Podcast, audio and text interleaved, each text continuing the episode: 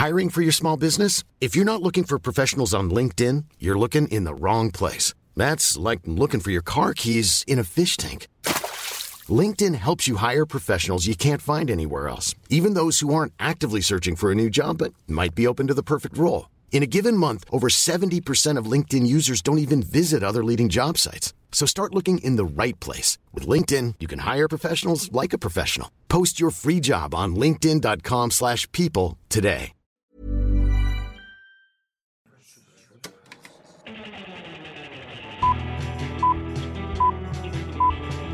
Saca el fanboy que tienes dentro. No tengas miedo de enojarte. Esto es el Club de los Amargados. Damas y caballeros del Club de los Amargados, quiero que hablamos, habla- abramos este episodio con que el amiguito Sergio nos cuente cómo ha sido la primera semana en una escuela de cine. Uh, ¡Oh! ¡Uy! Yo esperaba más felicidad. Yo esperaba no, que. sí estoy, sí estoy muy feliz. Ah, ok. sí, está, ok. sí me gusta mucho, sí me gusta ¿Sí? mucho, pero sí está muy pesado. Ya- o sea, ya- sí ha estado súper pesado, pero creo que en general, no solo por ser escuela de cine, sino por ser maestría. O sea, oh, tuve ocho horas seguidas de... Ok, el lunes, los lunes tengo clases de cinematografía. Ok. Sí, está, está muy padre. ¿Qué, Está- qué es lo sí que ves en mucho. cinematografía? Como. Ok, en, en mis primeras clases lo que vimos fue film. O sea, literal, cinta. Yo jamás en Ah. mi vida había usado una película de cinta. ¡Oh! ¿Te Y tocó ya- usarla? Todavía no, pero nos va a tocar. Ya Oh. nos las mostraron, nos mostraron las partes, este, cómo funciona la cámara. Y aprendí muchas cosas porque algo muy curioso es de que yo he visto películas viejitas, francesas más que nada, y hay momentos en los frames, en las tomas, donde se ve Las así líneas. como algo moviéndose abajo. O sea, en la cámara se ve algo abajo moviéndose. Como- Así- como, como algo obstruyendo la lente. Pues resulta, ya nos lo explicaron. Resulta que tú hay una hay algo que se le llama, ay, se me olvidaron las partes, pinche madre. Pero el, el mejor estudiante del mundo. el mejor estudiante del mundo. Entonces, pero hay una parte que se tiene que estar checando en las cámaras de film. Eh, es que no sé cómo se llama en español. En- ya se me olvidó cómo se llama en inglés. Uh, que la Y fregada. hay, esa madre se tiene que estar checando constantemente porque le puede entrar cabello, le puede entrar polvo, cabello y puede quedar obstruido y verse en la toma. Dije, Ah. "Oh, Era con por razón". eso. Sí. Dice, siempre, siempre se tiene que estar checando, siempre, siempre, siempre, siempre. De hecho, dice, dice que cuando se graba en film, se, gri- se, grita, estamos checando la, como sea que se llame, y nadie se mueve en el set, nadie se mueve. Porque cualquier movimiento puede provocar que caiga, un ca- le- que caiga el cabello de alguien ahí adentro y quede obstruido. Entonces ese tipo de cositas, cómo meter el film, cómo sacarlo, pues las medidas, hay cosas que ya sé. Había cosas como por ejemplo que las, las, las cámaras en film ya traen ajustado el ISO. O sea, las, las, las digitales o incluso las DSLR que tenemos nosotros pues tú cambias el ISO a 800, 340, 600, 1300, 3200, ¿no? Depende de cuánto quieres que le entre la luz. Cuidado con las Pero agruras. a las... a- sí. Mira, ni digas Acá sí. nada que tú ahorita eruptaste. Entonces, este... ah, las, las cámaras en film, en cinta, ya tienen el ISO en automático. Entonces, ese tipo de cosas, poner, quitar lentes. Hay cosas que ya sé, otras que no sé. Luego tuvimos clase de edición. En esta Oh. nos van a enseñar a usar Avid. Porque Avid es el estándar en la industria. no se Avid. usa Premiere. Avid. A-V-I-D. Ese es el De hecho, una nunca lo he vez- escuchado. Sí, de hecho, cuando yo trabajé en ABC, vi que los editores usaban esa madre. Pero dicen que, o sea, Mm. los de segundo año nos dicen que es una pinche pesadilla. O sea, es una pesadilla usar esa verga. Y yo, puta madre. Porque no usamos Premiere Pro. Eso te iba a decir, porque entonces no, no se usa para nada Premiere Pro para hacer películas. No. Che. O sea, Premiere Pro se usa en casos en los que Adobe esté patrocinando, como el caso de Mindhunter. Mm. Mindhunter se hizo con Premiere Pro porque Adobe paga para que usen Premiere Pro. Creo que también Ah. algunas de los Cohen las usan con Premiere porque Adobe paga para que usen esas. Pero supuestamente Avid es el estándar. Y sí, o sea, me acuerdo que cuando yo trabajé en ABC usaban Avid.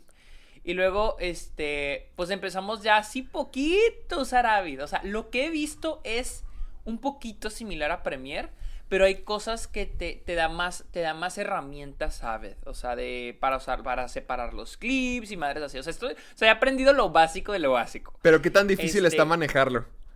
O sea, hasta ahorita se me ha hecho Igual. bien, neutral. No igual, pero por, hasta ahorita no voy no ando tan jodido.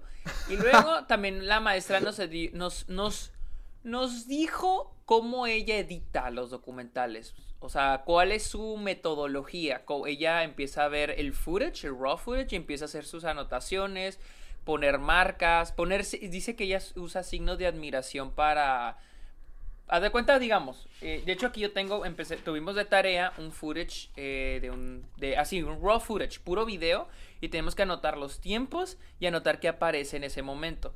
Y tenemos que poner signos de admiración. Un signo, por ejemplo, aquí yo tengo que, minuto 5.28, un Ajá. close-up de la niña en el escenario, ¿no? Entonces yo pongo signos de admiración, depende de qué tan importante es para mí el, el, el, el footage. Un signo de admiración significa, eh, si se usa está bien, si se usa no importa. Dos signos de admiración es, ah, funcionaría, funciona ese, ese Madre. esa toma podría funcionar. Tres signos de admiración es, hagamos lo posible para que, para que quede, o sea, estaría muy, estaría excelente que esa toma estuviera. Y cuatro signos de admiración es, voy a dar mi vida para que esta toma quede en el producto final. Entonces, e- ese tipo de cositas, ¿no? O sea, es, tienen luego que tuve- ver todo, todo, todo el footage que se tenga para un documental y ahí como Sí, ahí lo van formando sí. a partir de eso. Como que a lo mejor esto me sirve, a lo mejor no. Sí, sí. Oh. Ahorita, estamos- ahorita nos dieron uno de dos horas. Ahorita nos dieron uno de dos horas. Llevo, llevo como 30 minutos de esta cosa. me faltan hora y media. Ajá. Y este. Y luego tuvimos clase de guion que ha sido mi favorita. Nos, ense- nos enseñaron lo, lo que ya sé, el formato, las ba- lo básico, cuál es el lo básico de, de- de cada acto. ya estás de- del primer acto al menos. Sí, o sea, esa- esas cosas ya, ya me las sé. También, ¿qué es lo que en el formato de guion no solo es el font o el tamaño de la letra, o, no, o sea, sino también qué verbos usas, qué verbos evitar, en qué en ponerlo siempre en presente, cómo marcar a los personajes. Ah, por de ejemplo, a ver, di, di, lee una línea de cómo un guion tiene que estar estructurado. Ah, por ejemplo, eh, Luis juega. Sí. Ah, ok, en, mo- en modo presente. En presente. Luis juega. Ta- tampoco puedes decir Luis está jugando. Eso no es. Luis, Luis juega. Y luego para evitar el, por ejemplo, en, en inglés dices Luis is- Luis plays o Luis runs.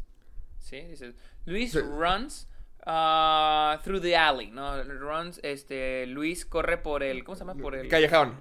corre por el callejón. Um, este. Y luego, si quieres decir algo que pasa en el callejón, no vuelves a decir Luis. Eh, eh, Luis ah, falls. Luis se cae. Luis falls. No. Dices he falls. O a veces para evitar el he, solo pones el verbo. O sea, tratar de que sea lo más conciso y rápido de leer. O sea, puras acciones, puras acciones. Es que, fíjate que hay- yo, yo leí que el, eh, eh, parte del guion de Pulp Fiction y Quentin Tarantino lo, lo escribe muy distinto. Literalmente le, le pone verbos, describe la escena. Por ejemplo, la- la- cuando inyecta la, la jeringa a Mia Wallace, así pone las especificaciones de que se ve como una cobra venenosa a punto de reventarle en el pecho, cosas así. O sea, totalmente Ah, lo eso, contrario. eso, eso puede ser, eso podría ser, o sea, puede ser descriptivo cuando las cosas pueden ser descriptivas. Mm. Cuando dices, ah, requiero que esto sea... Hay, hay veces que, que se hace eso, o sea, que sea, eres muy hasta metafórico con las cosas. Se vale, se vale. Pero, por ejemplo, algo que dice el profe que es ilegal es usar palabras, eh, usar verbos como él cree que ya llegó. No puedes usar cree, porque creer es algo que pasa en nuestras cabezas.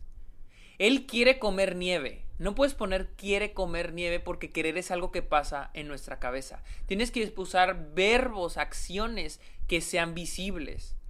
Ah, ah, mm, ok. ¿Entiendes? O sea, él, eh, o, también, eh, esto, eh, también cosas que se hacen, que debes de evitar en un guion y en dirección, que diga, Luis está triste. ¿Qué es estar triste? ¿Me? Ah, Tienes que escribir cómo está ah, su es- rostro, si están lágrimas saliendo de sus ojos, si está temblando. Estar triste. Es más, los que quieran ser directores, jamás le digan a un actor. Eh, Eh, ponte sé triste. triste. Sé Eh, triste, ponte triste. Eh, Es lo que habíamos hablado cuando íbamos camino a- del paso a, Belice- a Chihuahua. ¿Te acuerdas que me dijiste? Ajá, ¿Cómo sí, le dices sí, a alguien, ponte triste? ¿Qué significa eso? Que, que le tienes que, Sí, como director, que le tienes que dar acciones, me- metas chiquitas a cumplir.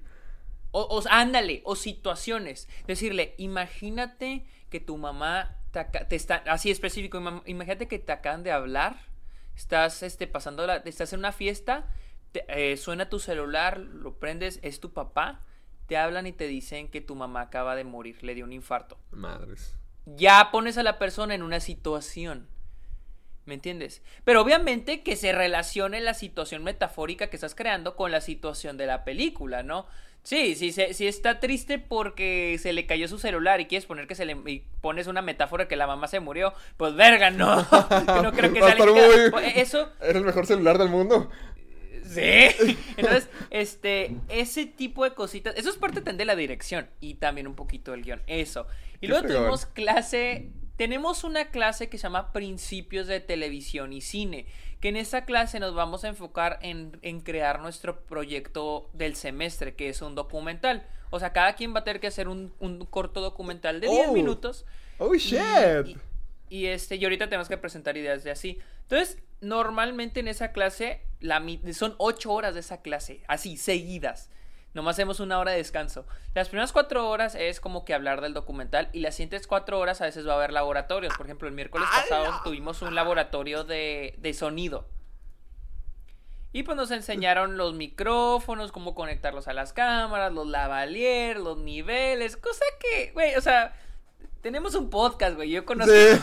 yo Ya conozco sabes cómo pedo, se o sea, hace. yo- sí, yo sé el sonido, eh, arriba de cuánto, abajo de cuánto, cuánto es el, los niveles del, del diálogo, los niveles de la música, de los efectos especiales, o sea, Pero- eso ya me lo sé. Pero es un día entero de la semana el que tienes esa materia. Sí, güey. Eh, De una a cuatro, descanso de una hora y de seis a diez de la noche. A la madre, pues más te vale que si te lleves un Oscar, ¿eh?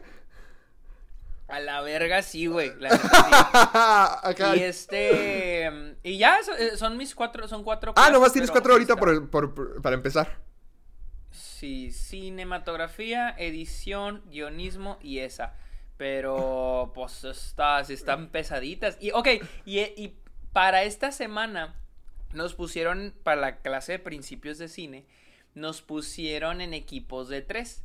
Entonces teníamos que hacer un retrato de cada uno de los integrantes del equipo. Retrato. Este, un retrato, o sea, de cuenta que nada más un, un pequeño documental de lo que sea de una persona, le dicen Ah. portrait. Ah, cool. Entonces, uno va a ser el director. Digamos, yo dirijo el documental de fulano, de mi equipo. Y Mangano, él me ayuda con cámara y sonido. Luego, Mangano va a dirigir un documental sobre mí. Y Sutano, o fulano, no, ya no sé cuál nombre, fulano le ayuda. Entonces nos vamos a rotar, nos vamos rotando. O sea, de nuestro equipo van a salir tres. Tres Mm. documentales. De do- dos, dos minutos. Dos minutos. Ya lo acabé el mío y la neta está muy cagado. Eh, El rato, el rato lo pongo en público para que lo vean. Sí, Pero la neta sí me, sí me ha gustado, sí me ha gustado bastante, sí está, sí está muy chido, sí está mucho el programa. Y la neta me caen muy bien todos mis compañeros, son, somos, somos nueve, somos nueve compañeros y la neta me caen todos muy bien. Eh, Esa es otra que te iba a preguntar. ¿Y qué tal, qué tal, qué tan buenos están? ¿Qué si, si tienen talento? ¿Si cargan? Sí, o sea, Todos. e- es interesante que, ok, en gustos de cine, todos tienen excelentes gustos de cine y muy diferentes los unos de los otros. O sea, todos tienen, era lo que estábamos diciendo de que todos tenemos gustos muy distintos de películas, pero todos tienen muy buenos gustos. Todos tienen muy buenos gustos. Por ejemplo, que, que como que es lo que más se comenta entre Es que en por- una escuela de cine. Por ejemplo, una de las chavas que se llama Fátima, ella es de Inglaterra, es de Senegal y de Inglaterra. Wow. Y este, ella, pues tiene muchos gustos sobre Inglaterra, tiene muchos gustos británicos. O sea, y me habla de, por ejemplo, me habló de God's Own Country, creo. Este, habla de muchos directores de allá. Este, nos habla de la industria de allá en Inglaterra, cómo funciona. Nos dijo que, por ejemplo, allá, por lo, que allá se, se apoya muchísimo a los cineastas. O sea, hay muchos Oh. fondos. Por ejemplo, Film 4 o BFI, todos ellos que apoyan películas a cineastas, artistas nuevos, ¿no? Eh, o Film 4 que dice, eh, Film 4 hace películas a huevo para ganar los Oscars. Entonces, este, mm, apoyan, hay mucho apoyo. El, pro- el problema es de que, este, la, la cosa está así.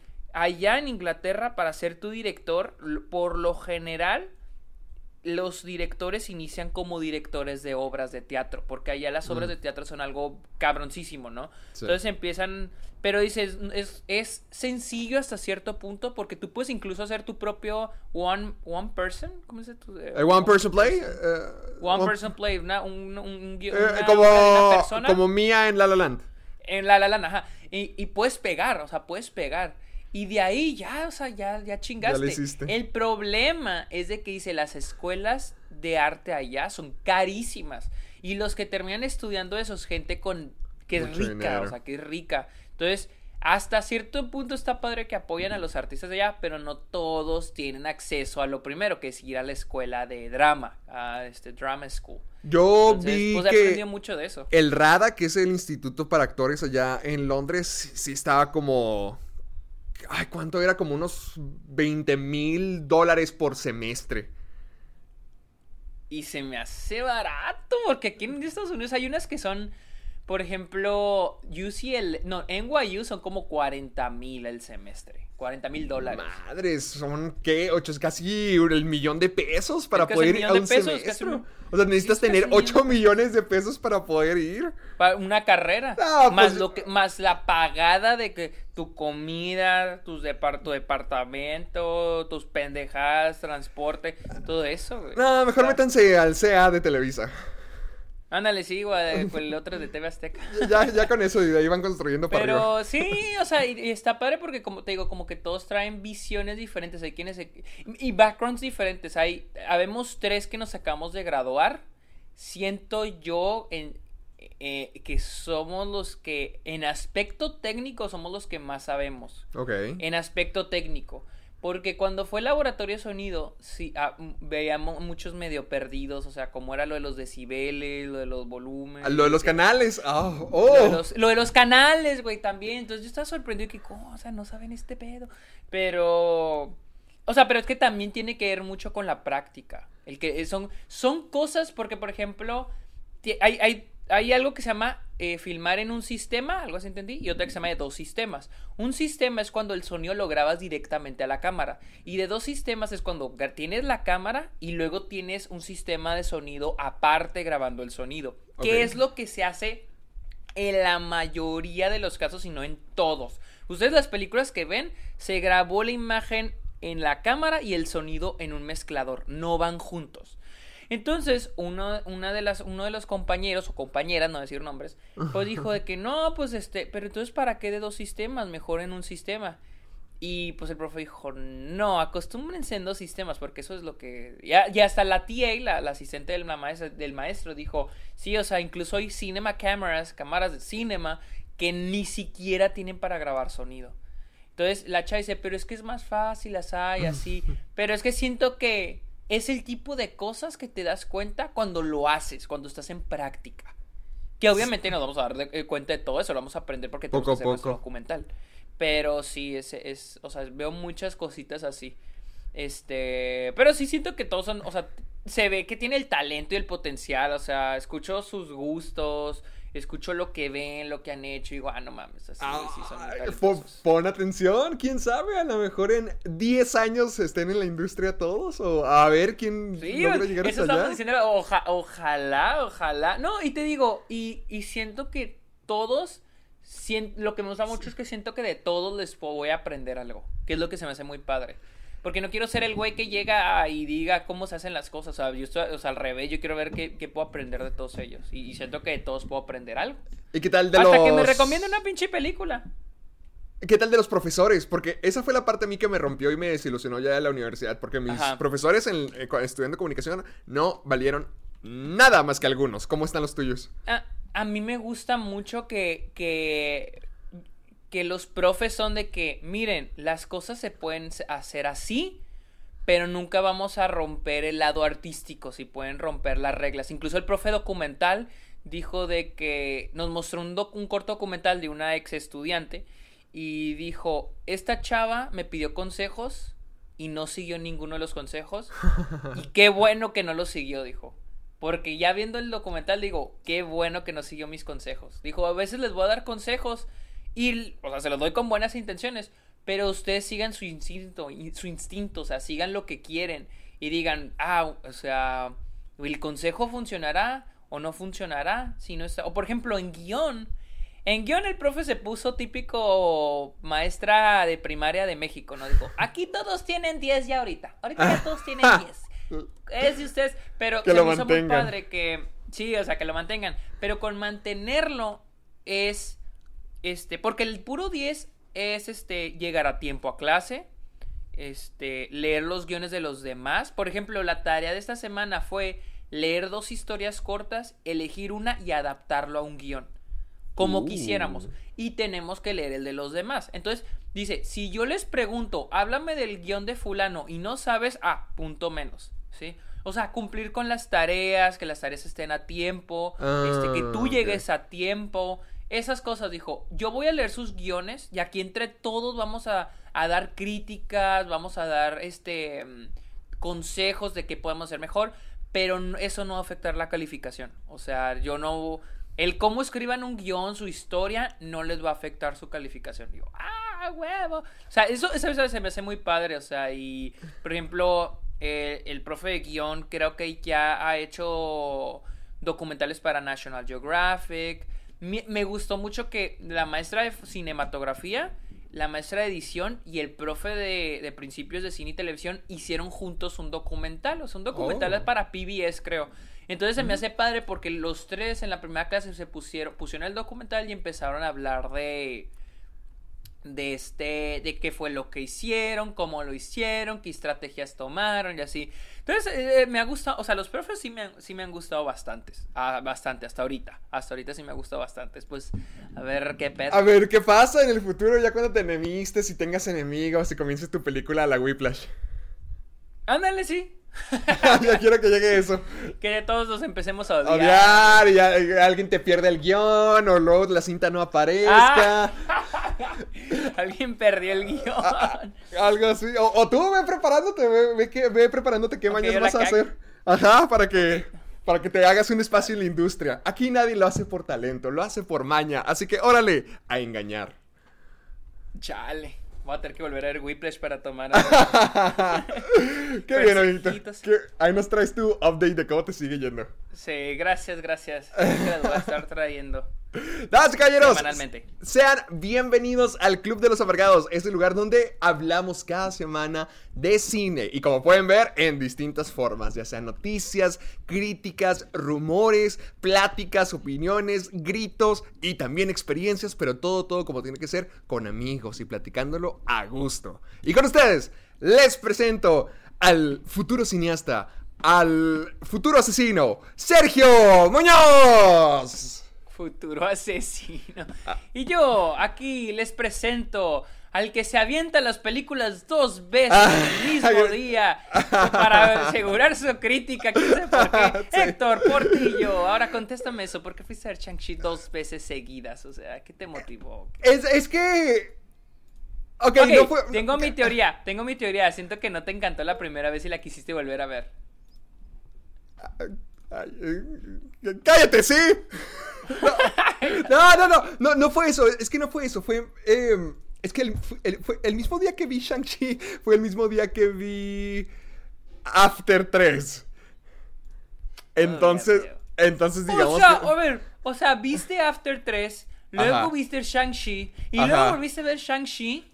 No, vi Shang-Chi al día siguiente. Ah, ok. Yo, yo pensé que el mismo día. No, no, no, tampoco, tampoco. Güey, no te creas. No. eh, Así le hice con, con Escuadrón Suicida. Cuando la fuimos a ver tú y yo, la volví a ver ese Ah, mismo sí, día en la sí, noche. Sí, sí, sí. Eh, Trato pero- de mente. Sí, estaba demente y me quedé, me quedé dormido al final. Pero ah, también me estaba pasando con lo mismo con Shang. Ah, ¿Quieres que hablemos de, de Shang-Chi? que sea la primera película que hablemos. Sí, sí, sí, sí, a ver. Si algo te puedo decir es que no te va a gustar. No te va a gustar.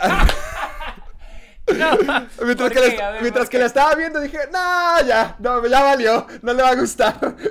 Eh, eh, yo siento que hacer la misma experiencia que tenías Me da viendo risa, tiempo, tiempo. Doctor Strange. Me da risa, me da risa que vas, que fuiste a Shang-Chi y en tu cabeza estabas pensando en mí de, ¿le gustará a Sergio o no le gustará a No, Sergio? sí, no, no, no, porque yo, yo estaba, ya, ya con cada mugrosa película de Marvel estoy pensando, a ver si le va a gustar, a ver si le digo, no, sí, ve a verla, córrele, vela, está Y padre. esta no.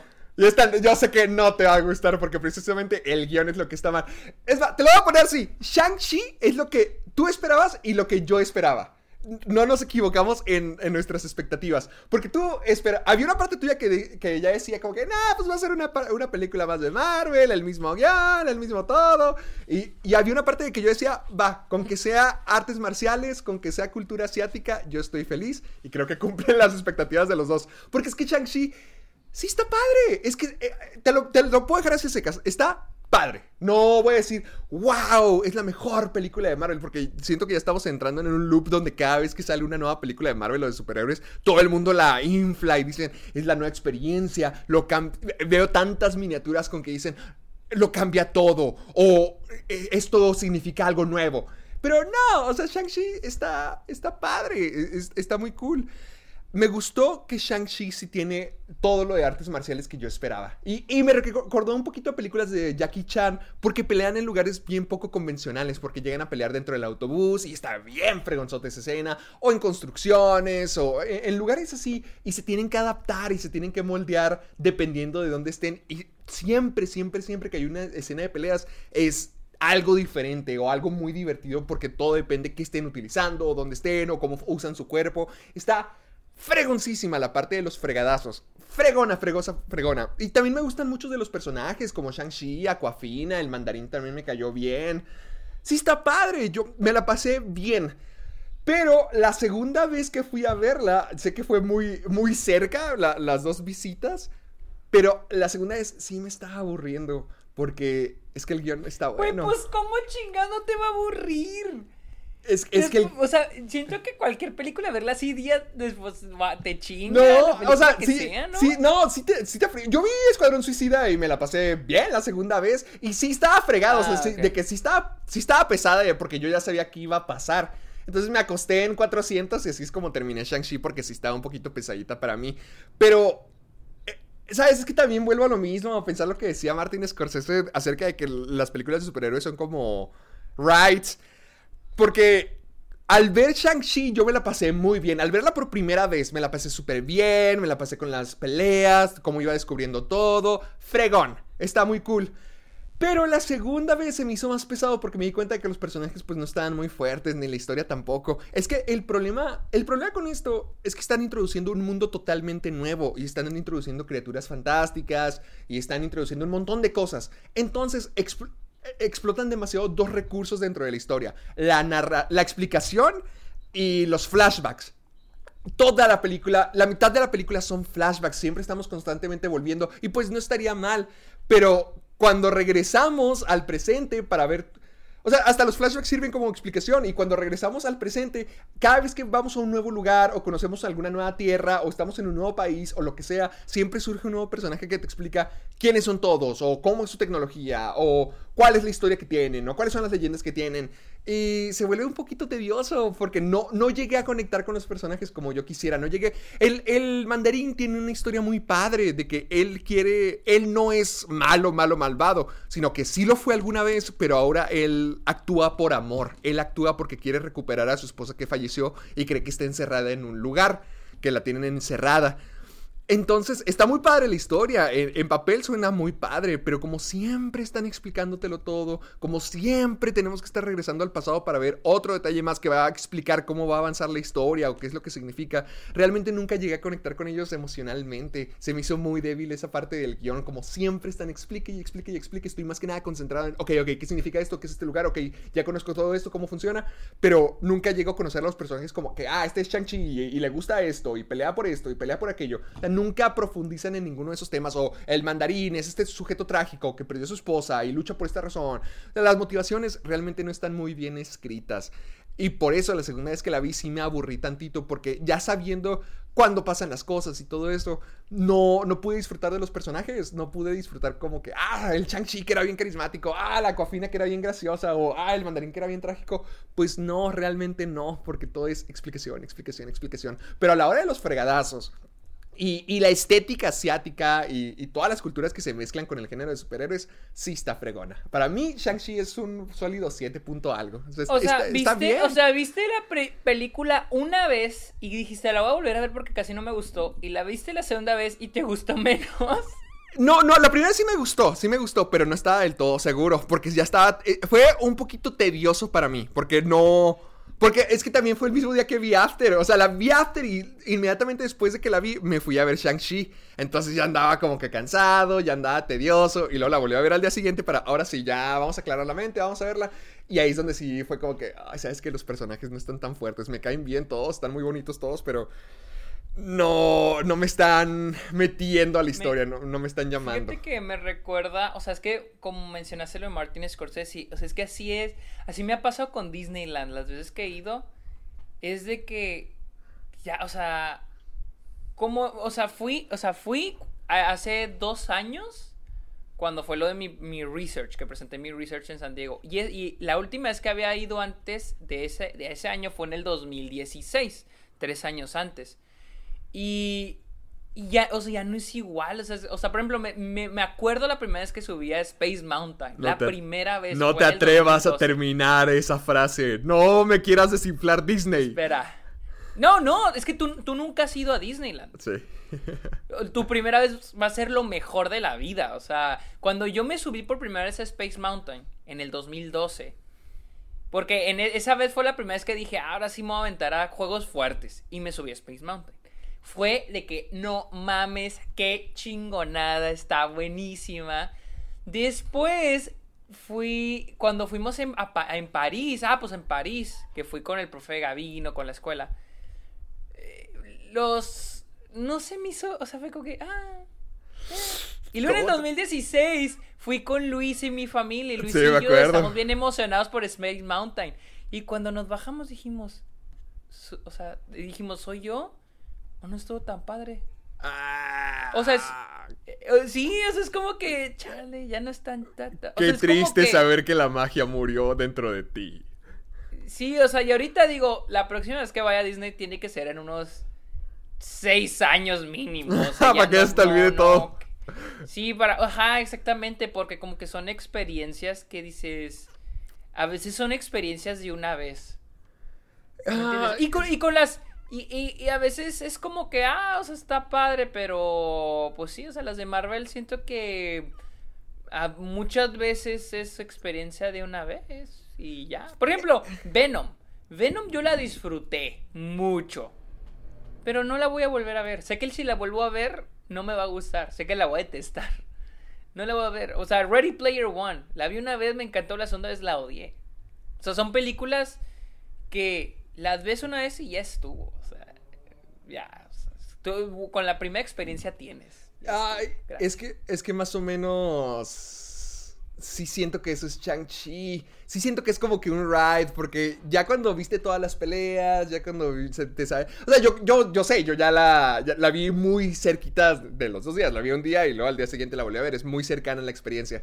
Pero sí, o sea, ya sabiendo todos los puntos de pelea, todos los puntos, todo lo que iba a pasar, al verlo otra vez sí fue como que, ah, ok, o sea, no, no sentí que los personajes fueran tan fuertes o la historia fuera tan dramática ni, tan emocionante como para decir, ah, ok, no, sí, esto va a ser lo mejor del mundo. Y siento que eso pasa con muchas películas de Marvel, que todo el mundo las explota y las adora durante la primera semana, pero luego pasan semanas tras semana tras semana y dicen, oye, ¿sabes qué? No estuvo tan padre después de todo. Y no quiero que pase eso. es que cuando las películas se enfocan más en las escenas de acción y ni siquiera contextualizarlas bien dentro de una buena historia. Simplemente, ah, escena de acción. Y, ah, que el cameo, ay, que el crossover, ay, mira una referencia a esto, hay una referencia a otra. Obviamente que la primera vez sorprende y te saca una muecota, ¿no? Una sonrisota. Pero cuando la vuelves a ver, eso ya te lo sabes y es como que ya no te importa. Ahora sí, o sea, ahora sí te... cuando la gente va a ver las películas de Marvel por primera vez, andan buscando por todos lados las referencias. por todos lados la escena de acción. Y está bien, no tiene nada de malo, pero ya la segunda vez ya no funciona porque ya te la sabes. Ándale. Tienes que invertirte en otra cosa, invertir tu, tus mente en otra cosa que ahora es la historia, que curiosamente es lo que deberíamos invertirles de la, la primera vez que la vemos. Pero ya la segunda vez cuando le inviertes, inviertes tu mente en la historia, es cuando dices, "Ay, eh, eh, está mal". Por eso a mí me da miedo con Spider-Man No Way Home, de que la primera vez va a ser algo increíble probablemente, o sea, algo de que wow. Y ya después va a ser algo ya que nadie, o sea, va a ser como que nadie va a recordar, ya fue algo... Cállate la boca, que se te haga chicharrón. Va a ser la mejor Espero. película del mundo. No mames. Déjame en paz. Tú Va a esperas ser que, la mejor tú película esperas de mi vida. hasta, tú esperas que salga hasta Shrek y Nacho Libre. Y el santo. Sí, que salga Goku también. Chale, güey. Pero mira, yo vi, deja ver, deja ver qué películas vi. Yo ayer vi Run de Kurosawa, ah, que anunciaron la remasterización hace poquito. Nunca la había visto.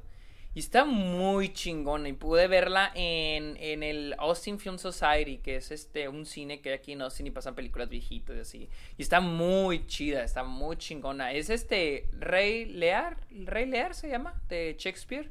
Ok. Pero, pero en japonés, es de Kurosawa. Está, está muy chingona.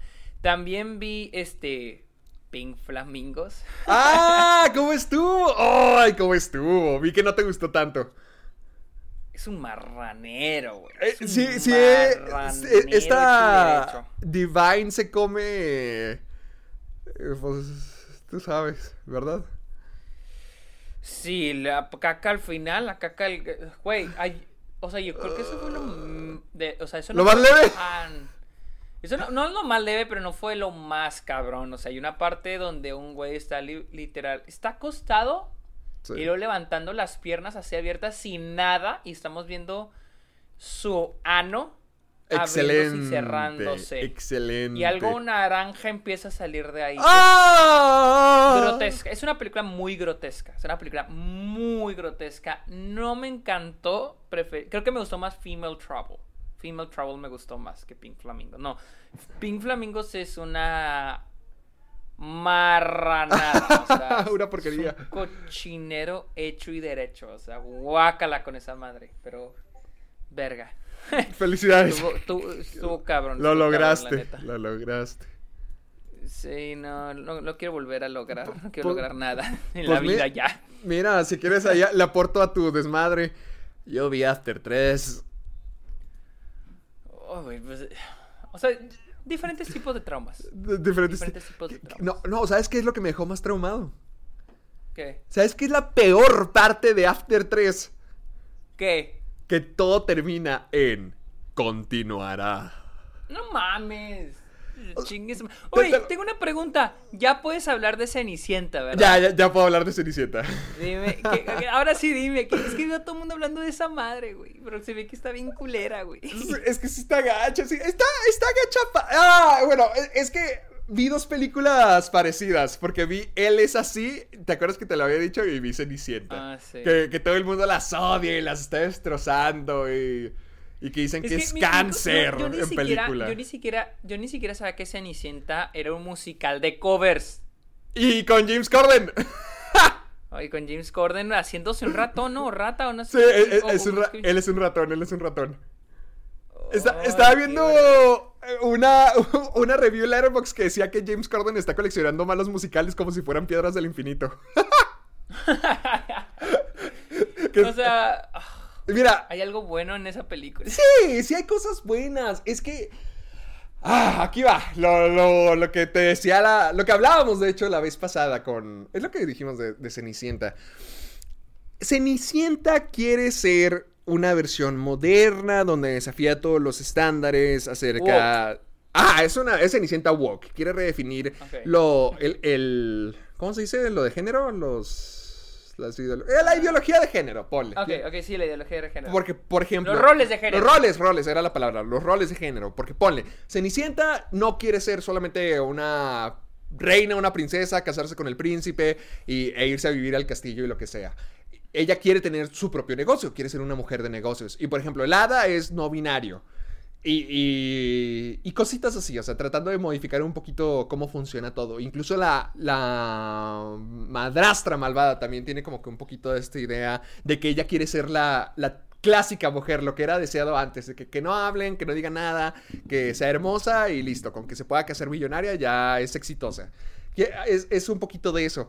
Y está padre, hay, cosas buenas dentro de Cenicienta. Por ejemplo, a mí sí me gustan las canciones. Ah, yo soy niño Glee, yo soy niño Pitch Perfect y a mí me gustaron mucho eso. Eh, oh, que la fregada, no te gustaba Glee. A mí no me gusta. No me gusta nada Glee, me da pena ajena sus covers. Oh, que la chica. Pero tú bueno. continúa. Gracias. Y, por ejemplo, ¿viste Pitch Perfect? No, nunca los he visto. A mí se me hace padre Pitch Perfect porque es como que muy armonioso, ya que todas las en Pitch Perfect todas las canciones son a capela, entonces todo es muy muy armónico y, y está muy padre. Aquí no, aquí sí es más música, más instrumentado y están padres, o sea, es como que la misma onda de más armonioso, más elaborado. Están padres los covers, a mí se me hicieron cool. También los vestidos y los vestuarios están padres en el sentido de que como Cenicienta quiere ser modista, como quiere ser ella empresaria de moda, pues también Ah, se, sí, sí. se ve, se ve reflejado eh, en todo esto. Todos los escenarios están feísimos. O sea, toda la película se ve bien plana, se ve bien gris, se ve así como una No película puedes barata decir eso, que si no se, vería, no se veía bonito, sí, colores no, vibrantes no, que vibran. no. Se ve como si estuviéramos en el Capitolio. O sea, todos parecen deformes, así llenos de colores, menos, menos todo lo demás. O sea, todo lo demás está No. bien gris, bien plano, bien seco, pero todos llenos de colores. Y es como que, madre santa, ya estamos a un pasito de los Juegos del Hambre. Pero, ¿qué, más cosas buenas tiene? Y, bueno, te voy a poner esto. También creo que Cenicienta hace algo positivo al tratar de normalizar todos estos temas acerca de los nuevos roles de género. Porque era lo que decíamos que hay varias películas, por ejemplo, el, el ejemplo eterno, el stand de los besos, que se tienen que frenar para desviarse y no contar absolutamente nada que importe de la trama, pero van a contar la historia de estos chicos gays porque tenemos que cumplir con el protocolo y pum, ya tenemos la palomita del formulario. Aquí siento que ese no es el caso. Siento que, por ejemplo, lo que te digo de, la hada de lo de la hada madrina, de que es no binario, se me hizo bien, o sea, se me hizo X, no importa, simplemente es no binario, pero no dicen, oigan, ¿qué? Tú eres el hada madrina, pero eres hombre, ¿por qué? No, nunca dicen absolutamente nada, solamente es el narrador, aparece, es carismática, es linda y listo. O sea, es todo lo que hace, no, no tienen que frenar la película. Cosas así, o sea, sí tratan de normalizarlo todo como debería de ser, que siento que es algo importante dentro de estos tópicos, que no tienen que ser tratados como que, ah, pero es que es gay. No, no, no, cosa que es normal, es parte de la realidad que vivimos, es parte de nuestra normalidad. El problema de Cenicienta es que se satisface solamente siendo eso, solamente siendo un, un transporte del mensaje woke acerca de redefinir los géneros, levantarse, eh, poder ser lo que tú quieras ser. O sea, simplemente quiere ser la Cenicienta woke, pero no hace nada con los nuevos elementos que tiene. O sea, se queda en medio y se queda mediocre con los nuevos elementos que tratan de introducir y con la vieja mitología que ya tienen de Cenicienta. Tratan de mezclarla y parece que van hacia un punto, pero nunca lo explotan. Por ejemplo, lo de la madrastra. Ella ya no es como que, no, Cenicienta, no te cases, que se casen mis hijas. No, ahora es como que, Cásate, cásate, sí, cásate con el millonario y nos vas a sacar de la pobreza. No, sí, órale, cásate. Yo hice lo mismo. Yo antes quería ser pianista, pero me casé y me volví millonaria. Y, y- por ejemplo, esa clase de cosas dices como que, ah, la madre, ok, quiero saber qué es lo que van a decir de la, de la, de la madrastra. Pero no hacen nada con eso, nunca van a ningún lado. O esta cenicienta con su negocio de vestidos tampoco, ta- solamente quiere definir los géneros y quiere definir las expectativas, más nunca tiene personalidad, nunca tiene personaje, es simplemente Camila Cabello Cenicienta, es una celebridad e- en el puesto de Cenicienta, es como si pusieras a cualquier Ariana Grande, a cualquier ac- ac- actriz o cantante en ese papel y dijeras, ah, ella es Cenicienta ahora, pero no hay un personaje detrás y de hecho Camila Cabello no siento que actúe absolutamente nada. Yo la vi en español y está doble, creo que ella misma la dobló porque tiene el acento cubano y tampoco, no le salió en absoluto. Y hasta las canciones están padres cobereadas, pero es mi problema con los... ¿Qué? Eh, ¿Las, ¿Las canciones están en inglés o en español? No, en inglés. eh. Bueno, yo las vi en... in- Ah, no, sí están en inglés, porque yo la vi en español y estaban en inglés. Eh. Están en inglés. Las canciones están padres, a mí me gustaron, pero es mi problema con los musicales jukebox al estilo de Mamma Mía, que Siempre se tienen que forzar una historia alrededor de las canciones que seleccionan, Mm, pero no sí, quedan, claro. pero que no quedan del todo. Aquí siento que algunas sí estaban padres. Por ejemplo, hacen un cover de Somebody to Love the Queen y la canta el príncipe, porque le dicen que se tiene que casar. Y se me hizo padre, o sea, se me, se me hizo que algunas canciones sí quedaban para la ocasión, pero otras no. Es una, bos- es una bolsa de, de cosas muy mixtas. Cenicienta está mala, no me parece abominable, no me parece destruible, solo está mala, pero las canciones y el espíritu de música es lo que a mí me mantuvo viéndola o lo que me entretuvo a mí, pero no dice absolutamente nada, no cuenta absolutamente nada, no, no justifica el que necesitemos otra versión más de Cenicienta en este mundo donde nos hace tanta falta otra nueva versión de princesas. Entonces, eh, realmente Cenicienta no es algo que vaya a valer la pena. No, pues ya con todo lo que dijiste, creo que no vale nada la pena. Así Sí. que lo quieren, raza. After, Cenicienta y Shang-Chi. Yo creo que la mejor es Shang-Chi. Eh, Yo también vi Amo- Amores Perros, vi Amores Perros otra vez esta semana. ¿Viste Amores Perros? Sí, Ay, la- güey, yo la quiero, yo la quiero volver a ver y quiero poner a ver a todo mi puto cohort a verla, güey. Quiero poner a todos los de mi clase a ver esa No, película. no, no la... ¿No la han visto? Eh, la otra vez nos juntamos en casa de Fátima, la chava de Inglaterra, y Ajá. dijo que tiene muchas ganas de ver ese y tu mamá también. Ah, ¡oh! Entonces, Es- espérate al 10, porque el 10 van a subir la versión 4K a Netflix. Oh, neta. Van a hacer una versión remasterizada y ya la van a subir a Netflix el 10. Ah, pues yo creo que esa es la que se presentó en Morelia el año pasado. Yo Oh, creo que sí. Es- espérate O sea, para pero que... Netflix la- en México o Sí, a- aquí se va a hacer el 10, 15, si todo- yo digo que en todo el mundo. Si, si la tienen allá, yo digo que en todo el mundo. O sea, es que acá la distribuyó Criterion, o sea, hay una Criterion de Amores Perros, pero no sé sé que la creo que la pusieron en el canal Criterion, entonces no sé si vaya a estar de que en, en ¿cómo se llama? En este Netflix. En Netflix. Ni idea. Porque sí, aquí, aquí me sale la noticia que Amores Perros va a estar en Netflix, pero me salen noticias en español. Ay, no sé. Ah, te- luego te paso un VPN que, que me acaban de dar. Y, la- y se la echan todos. Séme las rolas, porfa. Sí. No, si no, creo que, creo que está en, en- Creo que está en, en Criterion, pero si está en, En Netflix, 4K pues en Netflix, mejor. ¿Por qué no, verdad? Sí. Pregunta: ¿Qué opinas de la historia de en medio de Amores Perros? Ay, ¿cuál hace un chingo? Uy, La de de hecho la- tengo la... Güey, mamón, tengo la película, la tengo en Blu-ray. ¡Ay! La tengo en Blu-ray. ¿Y por qué no te la llevas a, a clase? Vean lo que traje. No, de hecho pensaba verla que la viéramos aquí en mi depa, pero sí es cierto, güey, la tengo en Blu-ray, qué pendejo. Hace un chingo que no la veo, pero la tengo en Blu-ray. Ah, ¿Cuál, espérate, cuál, es, cuál, es, ¿Cuál escena dices tú? La de. La, la historia en miedo. Del miedo. Del medio, la de la pierna. La de la, chica. la, de la, la de la chica. modelo? Ajá, ella. ¿Cómo que qué opino? Es que muchos siempre dicen que es la más aburrida. No sé, no sé si lo has visto, pero Christoph dice que. Pues es que- ah, Dice que Amores Perros es un mediometraje porque solamente está buena la de Gael. Pues, ay, o sea, no, no, a mí sí me, a mí me gusta toda la película, se me hace buena película. también. Pero pues obviamente, como no, como la parte de ella no tiene ningún momento de tensión que lleve a una resolución de acción, digo, hace un chingo que no la veo. Pero yo me acuerdo que a mí sí me gustó mucho.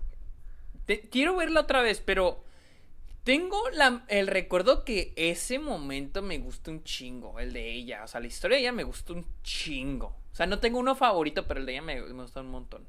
Entonces, no, no, no se me hace. Pues claro, las otras son momentos de tensión más cabrones, ¿no? Y este es un poquito más dramático en el aspecto de lo que la tragedia que le sucede. Pero. Lo mismo. Lo, eh, justamente lo mismo opino.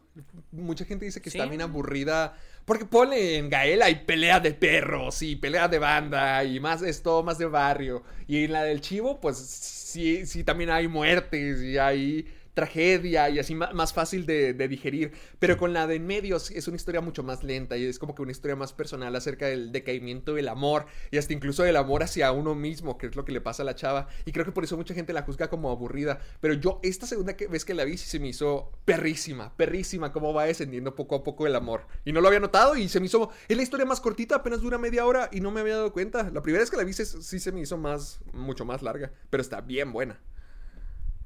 Sí, este. A, a mí la, toda la película me gusta mucho y tu mamá también. ta- eh, también. Ah. Pero sí, sí, me gustaría volverla a ver. Me gustaría volverla a ver. Muy bien. Pero. Bueno, Bienvenidos, bienvenidos. Recuerden seguirnos en es- es- escuchar el podcast en Spotify y Apple Podcast y también usar el hashtag Soy Amargado en todas las redes sociales. Tenemos un chingo de noticias y ya llevamos que 50, 50 minutos, de- podcast. Así que ya que tenemos en conversación a Shang-Chi, la cual sucedió Ah. este fin de semana, tenemos buenas noticias y es de que Shang- Shang-Chi eh, alcanzó 75 millones de dólares este fin de semana y probablemente hoy, que de hecho este fin de semana es puente acá en Estados Unidos, alcance los 90 millones de dólares, o sea, que es un éxito, o sea, le está yendo muy bien, bueno, un éxito de pandemia, ¿ok? Le está yendo muy, ¿Cuá- muy bien. Y la neta, qué chido. ¿Cuánto dices con qué abrió? Ah, hizo, creo que el viernes hizo casi 30 millones. En un solo día hizo casi 30 Nice. millones. O sea, desde el viernes ya se creía que iba a irle súper bien. O sea, ya desde el viernes ya se le ve muy bien. Este, ayer se reportó que hizo 75 millones de dólares. Y probablemente hoy lunes, que les digo, hoy es puente, en acá en Estados Unidos, alcance los 90 millones de dólares. O sea, le está yendo bien a Shang-Chi. Y qué chingón. La neta, qué bueno. Qué bueno Ah. porque es una película. A pesar de que es de Marvel, pues es, lo- es original de Marvel. Este, mucha gente le tiraba mierda de que no le va a ir bien porque es de asiáticos, es de minorías, a nadie se le antoja, este, y todos le deseaban el mal, y qué bueno que le esté yendo Oye, pero que le esté yendo bien y- Globalmente tiene 127 millones, ¿que no? Ah, no he checado, no he checado. Mira, en Variety, re- re- en Variety dice que tiene 127.6 millones globalmente, incluyendo Francia, España, Italia, todo, todo eso, incluyéndonos a nosotros también México. Eh, déjame checo. Y qué fregón, qué fregón. O sea, bueno, sí, le, sí- sí- o sea, sí le está yendo muy bien. no le fue igual de bien que a Black Widow. Al menos en, en Le- en- Estados hasta el Unidos. domingo en Estados Unidos le faltaron 10 millones para Sí. alcanzar a Black Widow.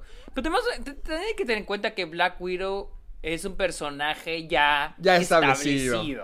Yo, yo estaba sea, segurísimo de que a Shang-Chi le iba mal. Yo, yo estaba seguro. En cuanto salí a verla dije, no, es imposible que le vaya a ir bien por lo mismo, porque no es un personaje conocido. Y yo dije, chin, ya la gente se va a quedar chisqueada con lo que pasó con Black Widow. Ya van a decir, ¿sabes qué? No vale la pena. Y ve, sí valió la pena. Yo, la verdad de Shang-Chi no sentía que fuera a fracasar, pero no sentía que le iba a ir tan bien. Pensé que iba a estar en los 50 millones. Yo pensé que estar en los 50 millones de dólares acá en Estados Unidos. Yo, yo por ejemplo, con, con The Suicide Squad, yo estaba seguro que esa madre iba a fracasar. Con Suicide Squad sí está segurísimo que iba a fracasar. Pero con Shang-Chi yo, yo sé que "Eh, tal vez le va bien, podría irle decente, pero no tan bien como, como le está yendo ahorita. Y pues qué bien. La, ne- neta, qué sí, chingón. Qué fregón. O sea, que esto sea una señal de que a más películas también les puede ir bien. Y pues sí, de hecho hay una nueva noticia, es de que Sony ha movido el estreno de Venom, lo ha adelantado al primero de octubre gracias a que a Chang-Chi le fue súper bien este fin de semana. Sony dijo, vamos a adelantar Venom. Entonces van a adelantar Venom el primero de octubre. O sea... ¿cuándo fue la última vez que alguien adelantó algo? semanitas. Ajá. ¿Cuándo fue la última vez que alguien adelantó algo? Así que Venom se va a estrenar el 1 de octubre. En Estados Unidos, no sé si a nivel mundial, pero pues ya es algo bueno. Pobre No Time to Die, porque no. Ok, se va a estrenar el 1 de octubre, se estrena Venom 2. No Time to Die se estrena el 8 de octubre. Y Halloween Kills se estrena el 15 de octubre. Ay, No, ya valió 007, No sé Dune. cómo le ya vaya a val- ir bien. no Ya sé. valió Dune. Yo- ¿Cuál 007? Dune ya es la que está fregada Pero- para siempre. Pero Dune le- se estrena en, eh, se estrena en noviembre, ¿no? No, en octubre. Se estrena creo que el 22 de octubre. Ah, no mames. No, pues sí. Ya, O ya, sea, ya valió. mal. Dune- Dune No, sí se estrena el primero de octubre en... Ca- ah, no, en Canadá. Creo que se va a estrenar en el, en el TIFF. A ver, espera. Ah, Pero- sí, en TEF creo que se va a estrenar en... Sí, 22 de octubre, aquí me sale. 22 de octubre se estrena... Chale, güey. Híjole. Próximos estrenos. Espera, me metí, a, me metí a Cinépolis para ver cuándo se va a estrenar Dune. Dune se va a estrenar el 22. 21, 21 de octubre, sí. No, pues Ah, ya, ya, no. ya valió, ya a la fregada. Pero bueno, Venom se va a estrenar el primero de octubre y ya se confirmó que va a ser clasificación PG-13, va a No, ser pues, PG-13, sí, no va a ser clasificación R. Si no, O nadie sea, va a ir a verla. Sí, exactamente. O sea, es que. O sea, esa Chang-Chi P13 fue un éxito. Ese Squad clasificación R le fue. fracasó.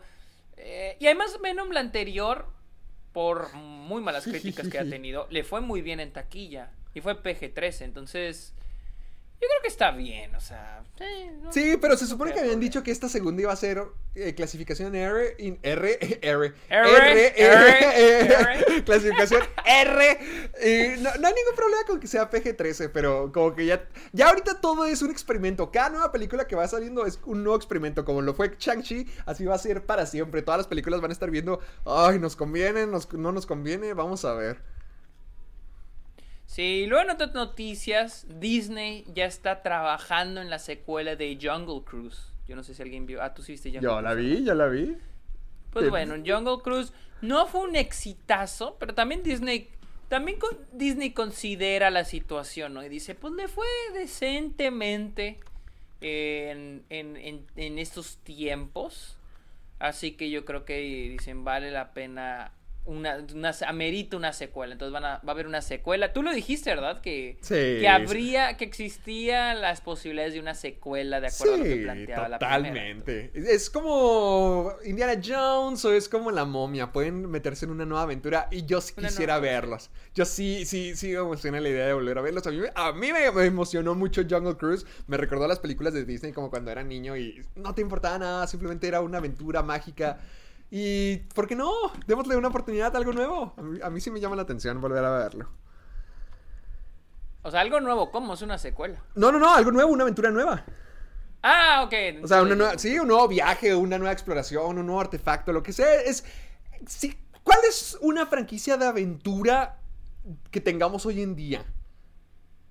Una franquicia de Sí, así como lo fue La Momia, como Sí, Piratas del Caribe. Piratas del Caribe. Siento que, por ejemplo, via- otra de La Roca, Viaje al Centro de la Tierra trató de ser eso, pero no pegaron. Sí, yo creo que ya no. Siento No que las de. Harry Potter lo fueron. Harry Potter sí podría Har- ser co- como que aventura fantasía. Aventura. Marvel lo considerarías de aventura. No, siento O sea, que no. es que. Sí, yo tampoco. ¿Star Wars? Mm, No, tampoco. Es que como que siento que ya no hay es, o sea, como que hay algo que las películas de aventura de los 2000 tenían, como las de Spider-Man de Sam Raimi, las de Harry Potter, las de Piratas del Caribe, La Momia, El Señor de los Anillos, o sea, tuvimos todas esas películas en los 2000, la primera década del siglo y Y ahorita ya no. como que ahora es ya no, o sea, No, por- ahorita me acabo de dar cuenta de que pues no, no hay ninguna franquicia así de que no, sí, la siguiente gran aventura, la siguiente gran odisea. No, entonces adelante, el, el- el mercado está vacío. Entonces si quieres ser Jungle Cruise Sí. la, la siguiente película de aventura blockbuster, adelante. A mí me gustó y, y fue muy divertida. Y bueno, ya que hablamos de nuevas aventuras, este, vamos a hablar de Top Gun. Porque Oh. en una salió en un reporte donde el productor este, ¿cómo se llama? Este que siempre batalla para Jerry Bruckheimer.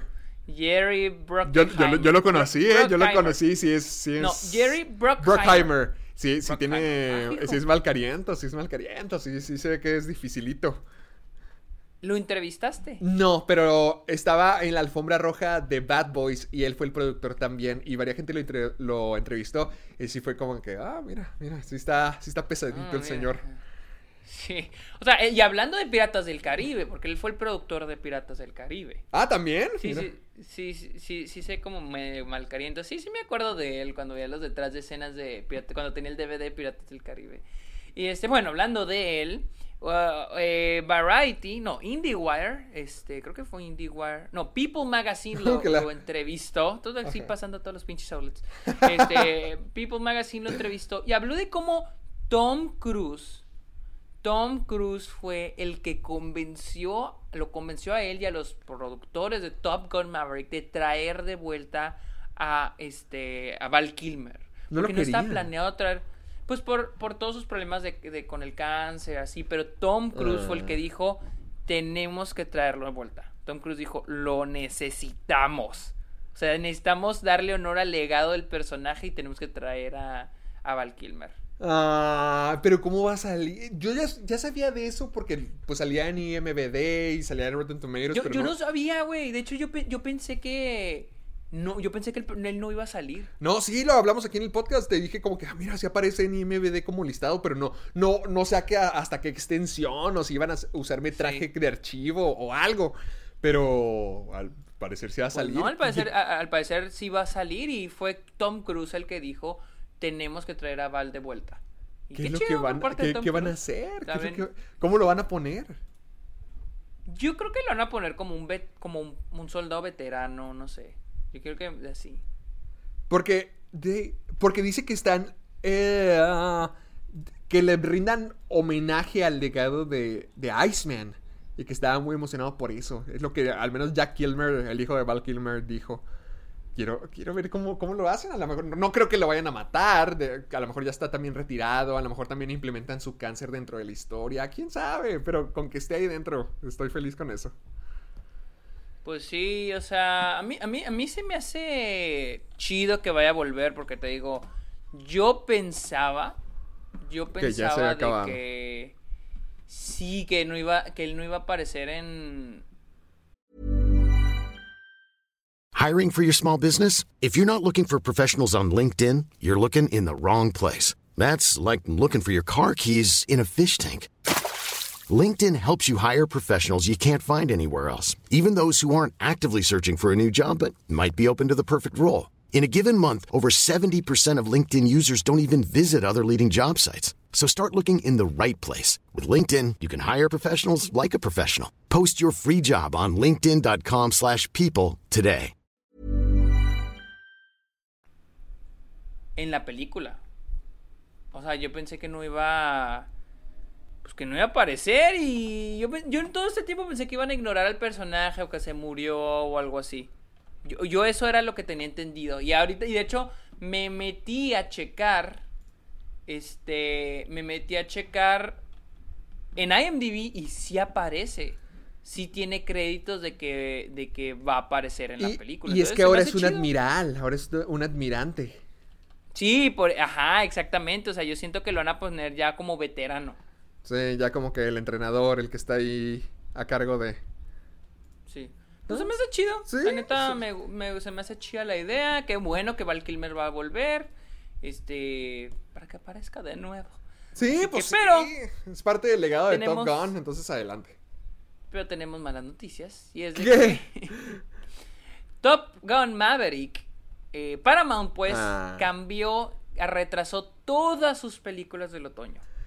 Todas sus Ah. películas se han retrasado. De hecho, Top Gun, fun fact, Top Gun viene anunciándose, o sea, sabemos la existencia de Top Gun incluso antes de, la de que supiéramos la existencia de Green Book. Top Gun in- inició incluso filmaciones antes que A Star is Born. Ah, la madre. Creo que Star Born fue en el 2018. ¿Sí? Sí, serán, serán cuatro años desde que se anunció Top Gun. Se va a estrenar, la película se va a estrenar el 30 de septiembre del 2022. ¿Para qué hacen eso? Es que ¿para qué le dan fecha? Ahorita ya, ya deberían de estar conscientes de que, oye, esto se puede atrasar en cualquier segundo. ¿Para qué dan una fecha nomás para estar atrasándolos?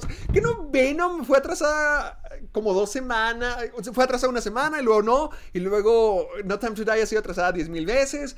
Ya para qué les ponen fecha, nomás ya va a salir este día y que ya se quede eso cuando ya estén seguros de que sí van a salir. O, o mejor que digan, ¿saben qué? Vamos a quitarla. Como lo que pasó con A Quiet Place 2, que dijeron, ¿saben qué? La vamos a quitar del calendario de estrenos. Ya después les avisamos. Sí, algo así, en lugar de estar teniendo Es una que, expectativa y eh, nomás estar sea- siguiendo y siguiendo y siguiendo, ¿para qué? Es que el marketing así funciona. A la gente le tienes que dar, y es lo que hace Marvel, a la gente le tienes que dar una fecha para esperar eso. Si no tiene una fecha, no estás esperando, haz de cuenta que no estás esperando nada, queda olvidada. Por eso Marvel te pone como 10 películas de aquí a los siguientes 5 años para que vayas esperando la siguiente la cosa, y la siguiente cosa, y la siguiente cosa, y el siguiente producto a consumir, y el siguiente, y el siguiente, y el siguiente. Si no tienen una fecha, si dicen, ah, vamos a poner vamos a tener la de la nueva película de Black Panther y la nueva película de Doctor Strange y la nueva película de Thor y la nueva película y los cuatro fantásticos. Bueno, los cuatro Sí. fantásticos todavía falta, todavía no tiene fecha de estreno. Pero tenemos esas, no tienen fecha de estreno, entonces como promesas vacías, ¿no? Si le pones fecha de estreno, la gente es, no mames, ya es como si ya la película existiera, ¿no? O sea, ya, Sí. ese día, ese es el camino a ese día, ajá. Sí, pues, sí. Entonces, siento que por eso ponen las fechas de estreno. Era lo que... eh, era lo que había pensado de con, con las fechas de estreno, con las películas, los blockbusters, las películas grandes. Porque, por ejemplo, con las películas independientes no ves fechas de estreno así. Pero eh, a la hora de hacer tus películas, a la hora de tú hacer películas, cuando eres el director, obviamente existe más la presión en los blockbusters porque te ponen un deadline, te ponen una fecha, eh, tiene que estar antes de esta fecha porque tenemos que editarla y tenerla lista para la fecha de estreno. Y con las películas independientes, pues no, la acabas cuando tengas tiempo. Y obviamente que tus productores te digan, oye, ya la acabaste. Pero sí, o sea, así funciona esta madre. Pero aparte, Jackass Forever, parte de Paramount, también se retrasó. Y hasta el próximo año, ¿verdad? Hasta el 4 de febrero del 2022. No. Chale, yo sí la quería ver. güey. También está la de Misión... Bueno, es Paramount, pero Misión Imposible 7 se retrasó. Creo que salía este año, en el noviembre. Y ya se retrasó hasta, creo que junio del 2022.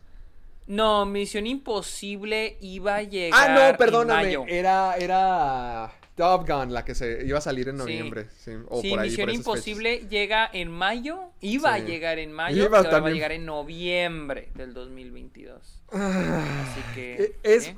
sí entiendo, pero sigue siendo muy frustrante que todavía ya llevemos dos años en esto. Dos mugrosos años y sigamos con lo mismo. de que se volvió a retrasar. Ya sé. Pero mira, Venom la adelantaron. Nunca ves eso. Uh, uh. Ya, ya vi, el vi trailer cuando fui a ver Shang-Chi y sí fue como que, ah, pues, qué bonito se ve el efecto de la transformación de, de Carnage. de Carnage. Bueno, y este. Y eh, en otras noticias, ¿sabes que andamos hablando de Jackass? IGN, en una noticia, IGN dijo de que este. De que Jackass ha gastado más de 24 millones de dólares en lesiones durante toda la carrera de los participantes del cast de Jackass. Más de 24 millones de dólares, güey. A ver, no dice como que. Verga. co- Como, a ver, a ver, a ver, como que en qué se han gastado todo. ¿Cuál es? Dice que la, la cifra de Johnny Knoxville ha sido de 8.66 8.6. millones. ¿Puedes creer eso? Que te has lastimado tantas veces que han tenido que invertir casi 9 millones de dólares en ti. Aaron McKenzie, McKenzie han sido 7.38 millones. Steve han sido 5.82 millones. Ah, Es el que más me 5.82 sorprende. millones. Ese sujeto ya debería estar muerto. Dave England, ah, 1.65 millones. Verga, güey. Y Women. Jason Wiman Acuña, 675 millones. Ah, en el estudio, Van Marguera no está incluido. Pues sí, sí, mejor no. Ay. Wow, güey. ¿Eso. ¿Eso va con el presupuesto de las películas? ¿O es algo aparte? ¿O cuando están creando las películas es como que, ok, vamos a dejar 10 es millones una aparte muy por buena si pregunta ese. Un nuevo estudio comis- eh, comisionado por Nova Legal Funding presentó aproximaciones de cuánto, ha gasta cuánto se ha gastado en, la, en las lesiones del reparto de Jackass. eh, sostenidas antes, durante y entre las filmaciones de las películas. Eh, wow. Yo creo que sí es parte del presupuesto. O sea, yo me imagino que deben de estar asegurados, porque entonces aseguras a tu reparto. Yo- yo- tienes que asegurar a tu reparto en lo que sea. Hay esta historia de que en The Deer Hunter, John Cassell ya tenía cáncer. Esa creo que fue su última película. Oh. John Cassell ya tenía cáncer. Y el estudio no lo quería contratar porque su aseguranza iba a ser muy cara. En, ese entonces él era el esposo de Meryl Streep. Entonces, eh, Robert De Niro y Meryl Streep dijeron, nosotros no vamos a salir en la película si John Cassell no, es no tiene su aseguranza. Y protestaron para que aseguraran a John Cassell. Y este, tiene, obviamente, es un ejemplo que tienes que asegurar a los actores. Sí. Y obviamente yo creo que a Paramount le cuesta un huevo las aseguranzas. Porque si las aseguranzas dicen, no mames, vamos a pagar para que estos güeyes se estén lastimando, pues tienes que inflar bien cabrón los pagos. Es más, ni siquiera sé si están tan, qué tan asegurados estén. Porque si una aseguranza dice, güey, van a asegurarme, van a, a- van a, Van a lastimarse. Se van, y se, van- se van a, ajá, se van a lastimar, pues no mames. ¿Para qué, les, sí, ¿pa' qué les damos algo seguro de que les tenemos que dar dinero? Sí, ajá, exactamente. Entonces, eh, no sé, no sé cómo funciona, pero sí, sí deben de estar muy, sí deben de estar súper asegurados, pero no sé qué estas lesiones que tanto les, les cubra. Pero si no les cubre, entonces el estudio Paramount sí este sí, sí ha de, sí ha de eh, incluir los gastos de lesiones en el presupuesto de la película. Mira, ¿Cuánto cuesta- costarán? A ver, Yacas Budget. ¿Cu- ¿Cuánto como costará una 20 millones, no creo que tanto. no, no tan. ¿Más? 20 millones. Menos, No, es la menos. tercera sí costó 20. Sí. La primera costó 5. La segunda costó 11. La tercera costó 20. ¿Y la de cuatro? Bra- Bad Grandpa costó 15 millones. Y la cuarta Pues no, sí están no- caras. La cuarta también costó 10 millones. 10 millones. O sea, bueno, creo que todavía no hay reportes exactos, pero al menos la tercera 20 millones, verga, se me hace un chingo de dinero. Para una película que... Que nomás Y es de nomás tienes a los cabrones ahí lastimándose, güey, ajá, o sea, no necesitas tanto Oye, crew, los, trajecitos, los trajecitos. Y los cañones y, y todo eso cu- cuesta dinero. Guau. Me, me- me pregunto qué, tan, qué tanto les irá en... ¿Cómo se llama? En En- box a ver, box office. Ya- Nah, sí, la- sí lo recuperan. muy- Ah, pelada. Toda la gente mama estas madres. Aquí está. Verga, güey. ¿Qué? Sí han hecho. La, la eh, Jackass, eh, la primera hizo. ah, pero no sé si es. No sé si este es. No sé si esto es en, en. ¿Cómo se llama? En Estados Unidos. Verga, nada más en Estados Unidos, sí. Ok, Jackass, la primera hizo 64 millones. Oh, fuck. ¿Cu- Hizo su, Las- su budget como 105 veces, Sí. más o menos. Die- digo, No, die- no. quin- como 15 veces. como unas 15 veces. La tercera, digo, la segunda, Jackass Number 2, hizo 72 millones. Nah. La segunda, Bad Grandpa, eh, perdón, la tercera, Jackass 3D, hizo 117 millones, es la que más ha hecho. Y Bad Grandpa hizo 102 millones. Wow. No, y pues eso sí, solamente deja. en Estados Unidos. Jackass 3D hizo 171 millones de dólares. Ay, pues sí vale la pena ir a partirse la madre ahí. A partirte la pinche madre, verga. Mira, yo- No, ¿dónde? pues, aquí wow. lo tengo. Johnny Knox, te voy a decir todo lo que Johnny Knox me ha sufrido. Ha tenido 20. No, espera. eh, ah, aquí está. Ha sufrido 16 contusiones en toda su vida, incluyendo una, una hemorragia cerebral en el 2020 durante esta última película. No, ya, ya Jackass 4 tiene que ser la última película de Jackass que va a existir, porque ya no creo que la- vivan otra para contarla. Que aguanten. Sí, no, o sea, una, sabe. hemorragia cerebral. Johnny Knoxville tiene 49 años. No, güey, es que sí es una chinga, güey. Yo sí la entro, hagamos la siguiente generación, termina la escuela y filmemos nosotros. Jackass Next Generation. Ándale. Yo seré el nuevo Steve no, no, gracias. güey. ¿Qué más Pero tenemos? bueno, hablando de nuevas películas, se está desarrollando una nueva película de Expendables, Los Indestructibles, con Jason Statham, Dolph Lund- Lund- Lundgren, Randy Couture, Sylvester Stallone y van a estar 50 Cent y Megan Fox en el reparto. ¿Alguna vez viste estas pinches películas? Las he visto todas. Neta, yo vi la tercera en el cine. No, viste la peor. Sí, no, sí está muy mala. Y vi también la primera, una vez en TNT le están pasando, pero no me acuerdo de nada. De L- nada. La primera está padre en el sentido que es como esa película dominguera que tu papá ve mientras que se está tomando una caguama. Sí, ándale, sí. Eh, está padre, como que, ah, mira, es el Sylvester, ah, mira el Schwarzenegger, qué padre. Ay, mamá, mira los chingadazos. Pero no está, no está tan buena, o sea, sí está muy tonta, como que tienen estas, todas estas estrellas y como que nunca le sacaron el jugo que deberían de, de sacarle. La segunda a mí me encanta. Esa sí estuvo bien perra, de que ya están haciendo referencias a Rambo, a, Rocky. O sea, mencionan todos los personajes famosos de estos. Ya hay más acción. La, las, las, piezas de acción ya son más al estilo Rápidos y Furiosos de que Schwarzenegger arranca la puerta de un carro solamente con sus manos. Y no es ningún robot, no es nada, es hasta es presidente también ahí. O sea, se me hace muy ridícula. Estoy viendo, es que yo sé que he visto. La primera sí me acuerdo que la vi en la tele. Pero no sé si la que vi en el cine fue la segunda o la tercera, güey. Y luego veo fotos y todas están, se ven igual, güey. O sea. Sí, como que llega un punto donde te vuelves viejo y ya ahí te quedas para siempre. Y la tercera. Ay, sí estuvo bien aburrida. La tercera sí se me hizo muy gacha porque implementaron actores jóvenes. Cuando ese no era el punto. Cuando el punto era ver eh, celebridades, estrellas de de los 80 juntos en una película de acción. Ese era, ese era el concepto, no es que yo quiera ver a los viejitos con los que yo crecí. No, no, no, ese era el concepto. Allá actores mayores que eran celebridades de acción en los 80, en los 90. Por ejemplo, el villano de la segunda es Jean-Claude Van Damme.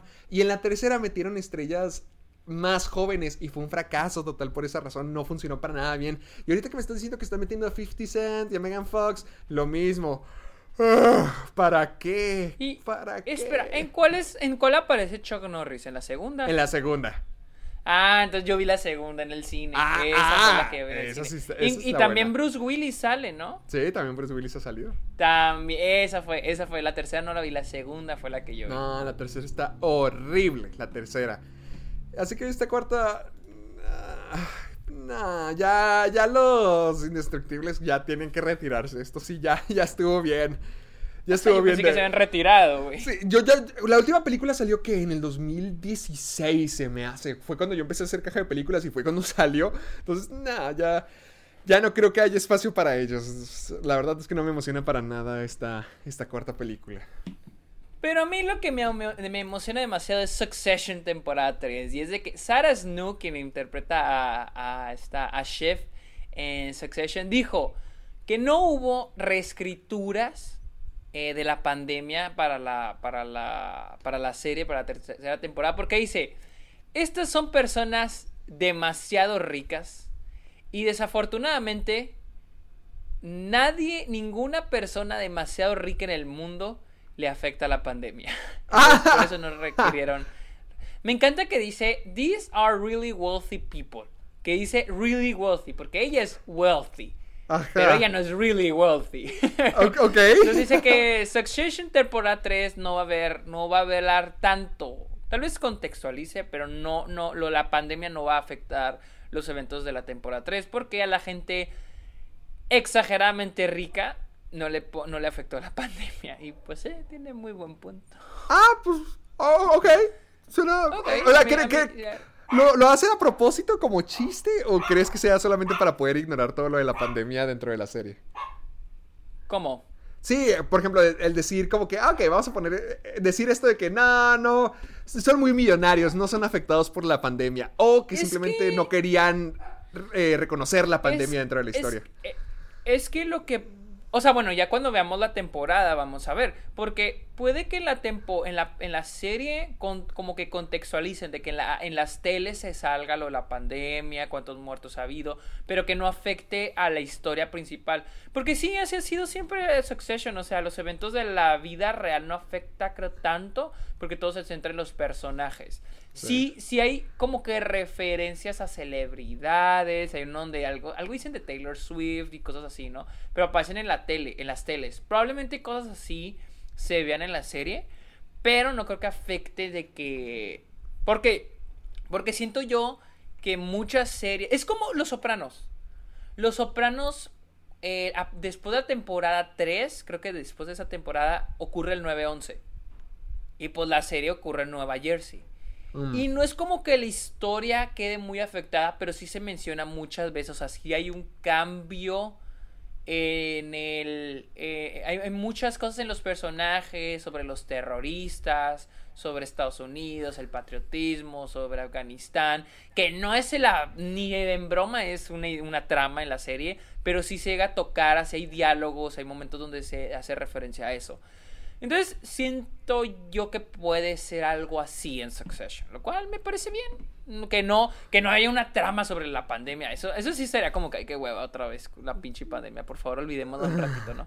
Ah. Pero se me hace, se me hace bien. Yo estoy, yo estoy contento. Sí, Que yo lo- también. Con lo que sea que tenga Succession para mí. Tú eres el experto en Succession, así que sí, de acuerdo, de acuerdo con el, todo lo que dijo.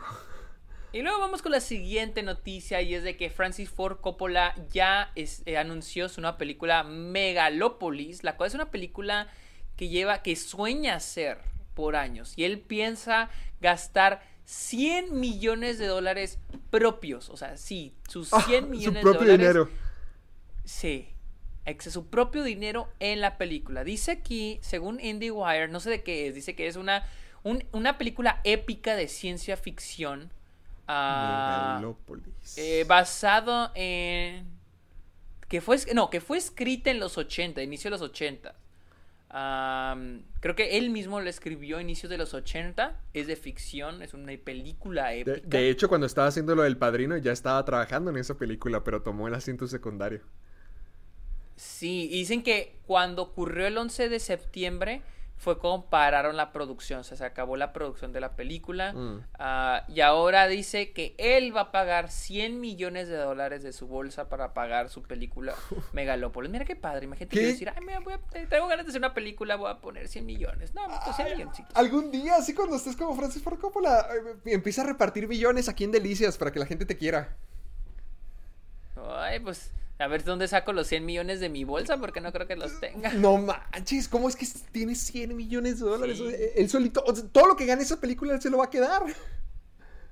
Y dice que ya habló con Oscar Isaac o Oscar Isaac, Forrest Whitaker y Kate Blanchett para protagonizar la película. Y que también está esperando en castear a Zendaya, Michelle Pfeiffer y Jessica Lange. No, pues sí va a estar, sí va a- con- también se va a reunir con James Caan del Padrino. Ah, ¿neta? Sí, también, también espera que se reúna con él. Lloro, Con- lloro, lloro si sale con James Sony.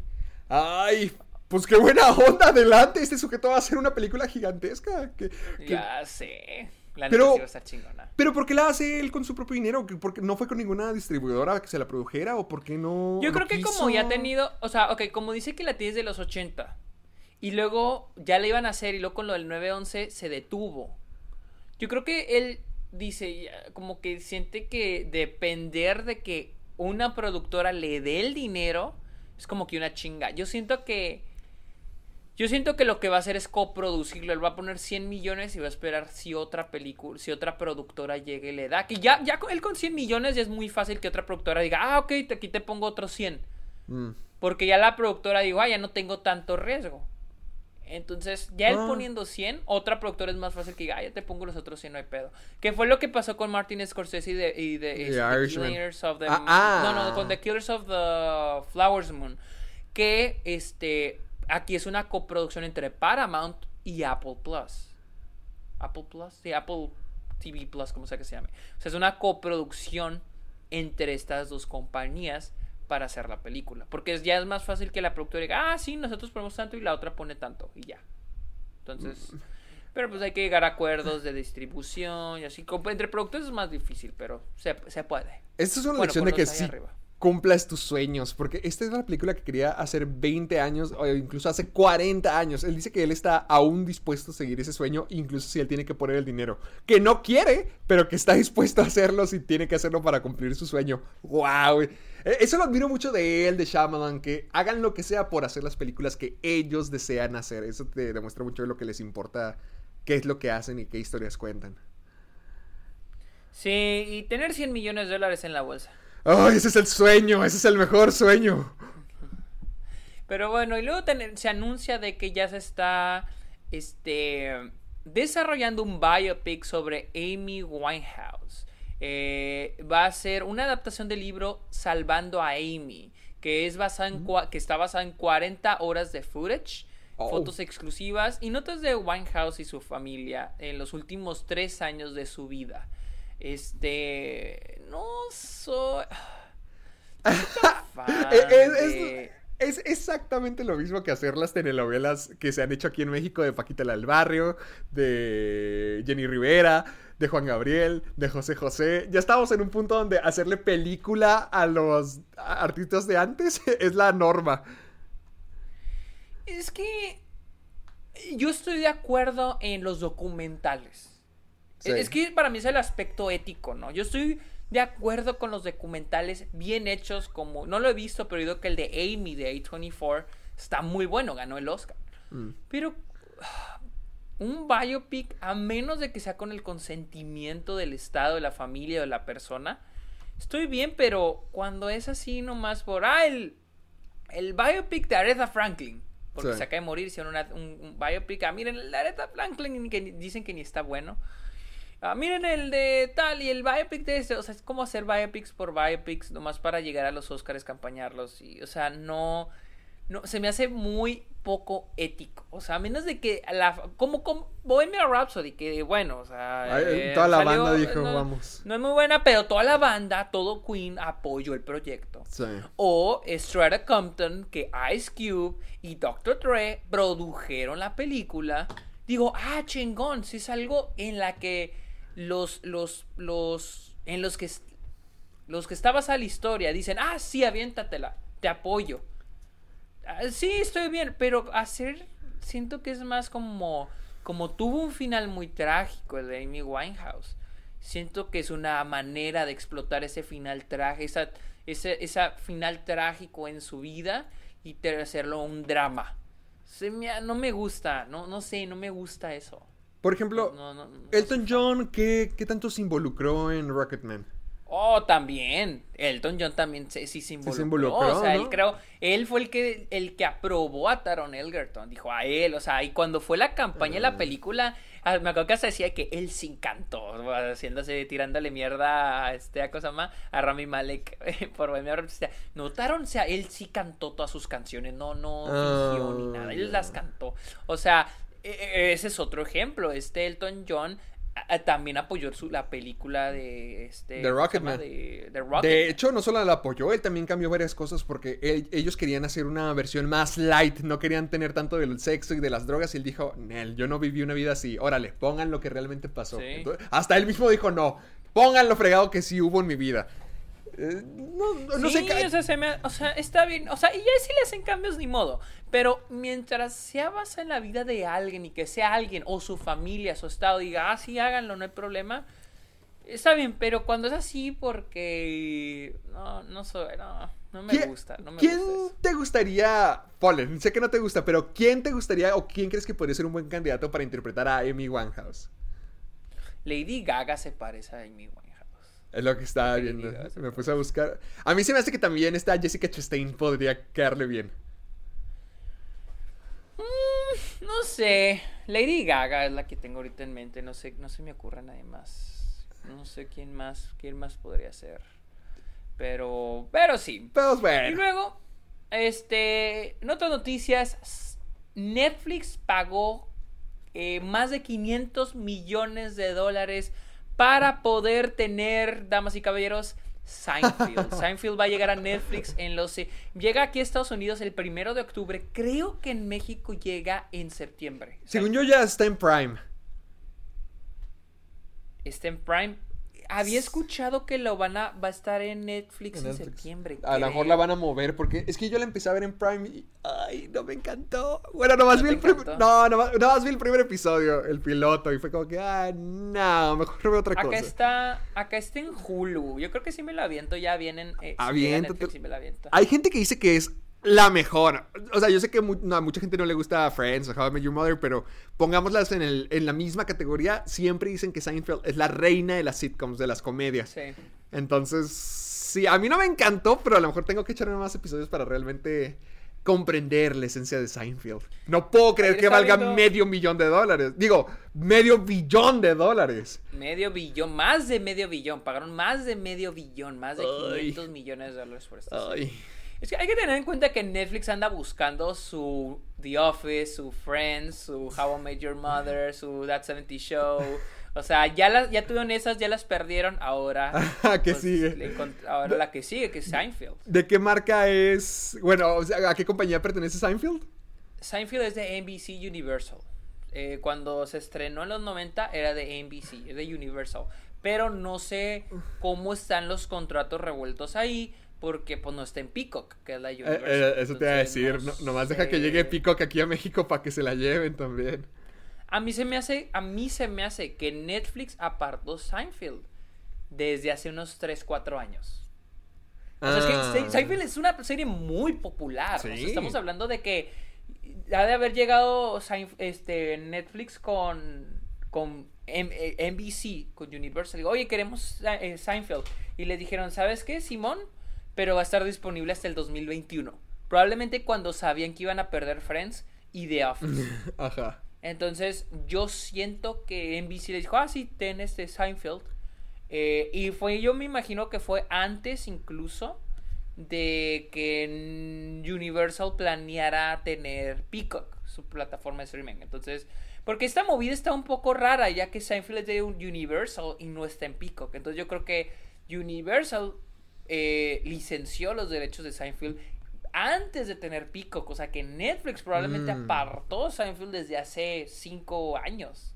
Y hasta ahorita Prevenido. va a estar liberada de Hulu. Porque estaba, está en Hulu. Ahorita en este momento está en Hulu. Pero yo creo que ya en octubre ya va a salir y va a estar en Netflix. Ah, Pues victoria para ellos. Veamos cuánto dura. Y luego, ¿cuál es la siguiente noticia? ¿Cuál es la siguiente noticia? ¡Oh, ¡Ah! la noticia de Héctor! Sí. A ver, Héctor, Oh, yo, dinos. yo la digo, yo la digo. Voy a leer lo que dice el tweet. No importa cuán difícil o imposible sea, nunca pierdas de vista tu objetivo. Ya hay guion y ya hay logo para la serie live action de Netflix de One Piece. Y qué emoción. Escúchelo, escúchelo, escúchelo. Estoy demasiado emocionado. emocionado. Sí, estoy muy emocionado. Yo no sé qué va a pasar. No sé si va a ser un cochinero. ¿Quién sabe qué es lo que va a pasar en esto? Pero lo quiero ver. Quiero ver. Porque es que va a ser una serie, no va a ser un- una película. Va a ser una serie live action de One Piece. Y todo pare- al menos el primer episodio se llama Romance Dawn, que creo que es también el primer, el nombre del primer episodio de One Piece, el anime. Entonces sí van a estar como que haciendo una recreación de lo que fue One Piece. Quiero que, quiero ver cómo se ve en vivo, quiero ver cuál va a ser el cast. Estoy muy emocionado por esto. Ya, con, con tal de ver el logo, yo ya me siento contento. Sé que mucha gente es muy pesimista al respecto, pero es, creo que la va a estar produciendo la misma que están haciendo el live action de este um, Cowboy Bebop. ¿Te acuerdas de que hablamos de eso? Sí. Creo que ellos también la van a estar desa- desarrollando la de One Piece y pues a mí me gustaron las fotos que vi de Cowboy Bebop, a mí sí me gustaron, entonces yo ya quiero que salgan los primeros vistazos de, de quienes van a ser la, la tripulación de los sombreros de paja. Va a estar bien fregón. Pues yo nunca he visto One Piece. Como me dijiste con Succession, tú eres el experto en One Piece. así Sí, que cada quien tenía la te suya. Escucho, te escucho muy feliz. Sí, Me alegra. a, a ver, a ver cómo sale, ahí, ahí vemos en unos cuantos meses, a ver si la felicidad se mantiene. Y luego, hace tres semanas salió el tráiler de No Way Home. Y aún seguimos hablando de esto. Porque a Charlie Cox lo entrevistaron. Estuvo en una entrevista, creo que para un podcast. Y obviamente, obviamente, este, le preguntaron que si era él que sale en el tráiler como Daredevil, como Matt Murdock. Y él dijo, te puedo prometer que esos no son mis brazos. No, creo que tampoco la panza sea la de él. Dice, ah, no, no he escuchado esos rumores, pero, but it certainly no, pero no, pero certeramente no es mi Daredevil. No estoy involucrado en eso. Eso fue lo que dijo. ah, eso fue lo que dijo el, la vez pasada, dicen. Si fuera verdad, eh, it's not with me. Eh, si fuera verdad de que sale Daredevil, no sería conmigo, sería con otro actor. Dice, como un fan de las películas de Marvel, amo cómo agregan estas cosas y cómo aparecen esos elementos. Lo que hemos dicho, los, los easter eggs, de aquí y allá. Pero como estábamos en Netflix, no, es, no éramos capaces de hacer muchas cosas por razones legales. No sé por qué. Eso fue lo que dice Charlie Cox. Eh, Pero me encanta la idea de Jessica y Matt apareciendo en el fondo. O Matt siendo el, el- el abogado de Peter Parker. Eso estaría muy cool, dice. Pero él asegura que no es él el del tráiler. El del tráiler.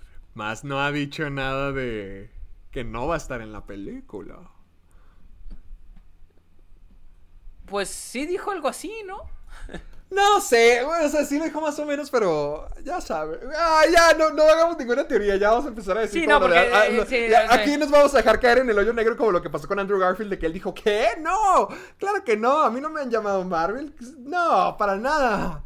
No quiero que caigamos en, en eso otra vez. Pe- pestañeas y estás en peligro, Andrew Garfield. Y bueno, esta semana vamos a hablar de este tráiler que la neta sí me llamó un poquito la atención. Moonfall. De, de nuestro camarada, este, como Ronald Emmerich, que le encanta destruir al mundo Ah. una y otra vez. Director de, de este, de 2012, director del día después de mañana, del día de la independencia. Este hombre le encanta destruir el mundo. Así que vamos a ver, este, aquí yo lo tengo, ya pongo el sonido. Ah, ¿sí lo vamos a ver? Ok, va, va, va, va, va. Sí, yo también. sí, sí, tú, pon, tú el sonido, tú pon el sonido, cagado. porque yo tengo audífonos. Ok, ok, ok, aquí ya tengo el sonido. Este... Tú dices. Va a estar muy cagado. Güey, es que. ¿Tú has visto, tú viste 2012? Güey, yo amaba 2012. no sé por qué, a ah, mí me gustaba la dirigió Ronald Emmerich. Sí, claro. Oye, como que las películas. Ah, no te creas, te iba a decir que las películas de desastre ya han desaparecido de la faz del cine, pero no, siguen saliendo. No, a inicio tuvimos una con este. Gerard Butler. Butler. Que se al- llama Green. ¿Algo? Green. Ah, era algo de. algo ambiental. Sí, algo así. Mira, bueno, vamos a ver el Tú, trailer. Lo voy a cuéntale. poner play. Tres. do- Ah, va, una, dos, tres. A ver. Estoy escuchando todo con el con tu tráiler. Ah.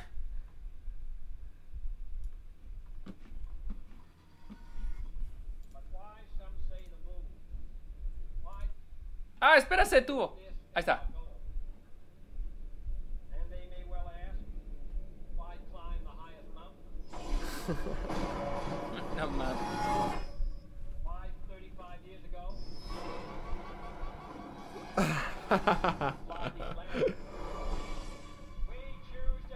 Che, man, porque te caiga la luna encima sí está feo. Está cabrón.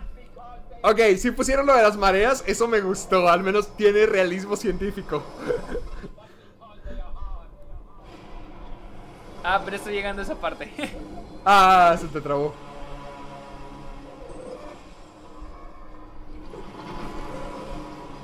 Se ve bien mamón, güey. Es que no sé por qué me gustan esos pedos, esas películas, güey. ¿Es Halle Berry? Creo que sí es Halle Berry.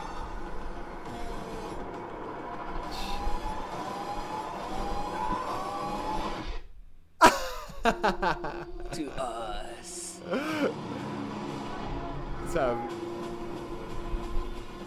Güey, no sé por qué me maman estas películas. porque a mí no se me antoja nada en absoluto. Ni siquiera digo que estoy súper emocionado. O, o sea, o, ah, no mames, la mejor película. No, güey, se va a hacer que hacer basura, güey, pero no sé por qué se me antoja. Ya se me había olvidado que existían esta clase de películas. Cabrón. ¿Ya acabaste tú el tráiler? Yo ya lo acabé. Es que no sé por qué esta se volvió a repetir. Traté de adelante bien. No sé, no sé por qué se volvió a repetir esta madre. Bueno, ya lo quité. Güey, ¿qué pedo? A a mí sí me da un poquito ya de flojera las películas de desastre. Creo que tienen que tener así una estrella bien famosa o bien carismática para que me llame la atención como que sí, Tienes a Halle Berry. ¿qué- Y tienes a Patrick Wilson. Patrick Wilson está ahí. Nah, denme una roca, denme un Bruce Willis, algo, algo así, algo cursi. Un- un- Como un la de San. Andreas. Como la de San Andreas. Ah, ah, ándale, como la de San Andreas, esa sí me la pasé bien. Se me había olvidado. No, a mí me- es que a mí me aburren las películas de desastres, nunca me han gustado. Ni, ni 2012 me gustó. San Andreas también me aburrió. Di- disfrútala, tú, tú pásatela padre. Gracias. A mí. A mí se, me hacen bien mamonas, güey. A mí digo, ah, qué chingón ver el pinche. El pinche mundo arder. Aquí viene la... Vaya, ya sabemos qué es lo que tienes en la cabeza. Güey, es que se la maman, güey. Pero bueno, ya vamos a la siguiente. Vamos a hablar de este de los comentarios que hizo Patty Jenkins, directora de Wonder Woman, sobre las películas que llegan a plataformas de streaming. Dijo de que ah, ¡Oh! Dice, no los... Estaba en una entrevista eh, para el CinemaCon eh, vía LA Times. Ah, ella habló de las películas para que, que llegan a plataformas de streaming. Y dijo, no lo estás viendo, todas las películas que llegan al cine, que todas las películas que ponen las plataformas de streaming. Lo siento, pero sí, se ven como películas fake, películas falsas para mí. No escucho sobre ellas, no leo sobre ellas. Eh, it's not working as a model. No está, no está funcionando como un modelo para establecer grandeza legendaria, fue lo que dijo ella. Ah, oh, estoy de acuerdo con esto último, pero también se me hace que está desacreditando muy feo las películas Sí, que van directamente demasiado. Sí, o sea, ok. Tiene un poco de razón al decir de que muchas películas se vuelven poco memorables. Eso sí, y porque ya pues, no marcan tanto como antes, ¿sí? Eso sí. Pero siento que es un, mane- un mal manejo a las plataformas de streaming. Y la otra es que un- no porque te estrenes en cines vas a ser memorable. Y no porque te estrenes en plataformas de streaming vas a hacer una película falsa. o- Porque yo entiendo lo que se refería con fake movies. Me, me entiendo con películas que parecen productos, o sea, como, como la de como las de lo están de los besos, güey. Como Sí, la sí, de sí. todas esas, güey, todas esas películas que se notan que están hechas casi parece como por un algoritmo. Pero te puedo decir lo mismo de muchas de las películas blockbusters que llegan a los cines. Las de Marvel, para mí, eso para lucen como películas hechas con un algoritmo, como un producto. O sea, su Wonder Woman no es como que vaya a ser lo más memorable del mundo. O sea, No. siento yo que no porque te estrenes en cines vas a ser memorable y no porque te estrenes en plataformas de streaming vas a ser olvidada o vas a ser mala. Eh, eh, Es que no es culpa de la película. Hay, por ejemplo, Mitchells contra The Machines. Se iba a estrenar en el cine y al final de cuentas se terminó estrenando en Netflix, pero no por eso la hace peor película o mejor película. Simplemente es otro medio. Ya es culpa de la plataforma quien se encargue de distribuirlo o, o, o- o incluso el hecho de que esté en una plataforma, pues sí, teniendo la accesibilidad ahí ca- cada día, cada vez que tú quieras. A lo mejor no es lo mismo que hablábamos la vez pasada en el programa, que, ah, a ver una película que se está repite y repite y repite y poco Sí. con, con el, con los años se va volviendo de culto. Pues no, no va a poder pasar, pero no es culpa de la película. A, a mí sí se me hace un poquito irrespetuoso a las películas, pero sí entiendo lo que dice con el modelo de, de trabajar y cómo no.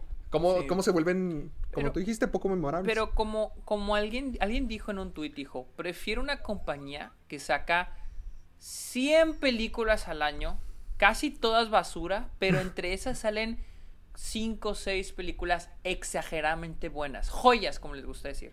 A una, a una compañía que solo saca 10 películas al año, 5 películas al año, pero que todas son lo mismo para no romper con el status quo y asegurarnos, y es lo seguro que va a ser dinero, que es lo que hace Disney. O sea, no Sí. apuesta por nada nuevo, apuesta por lo mismo y lo mismo y lo mismo. Marvel, Star Wars, eh, remakes de, de películas animadas. O sea, y no Sí. aporta nada nuevo.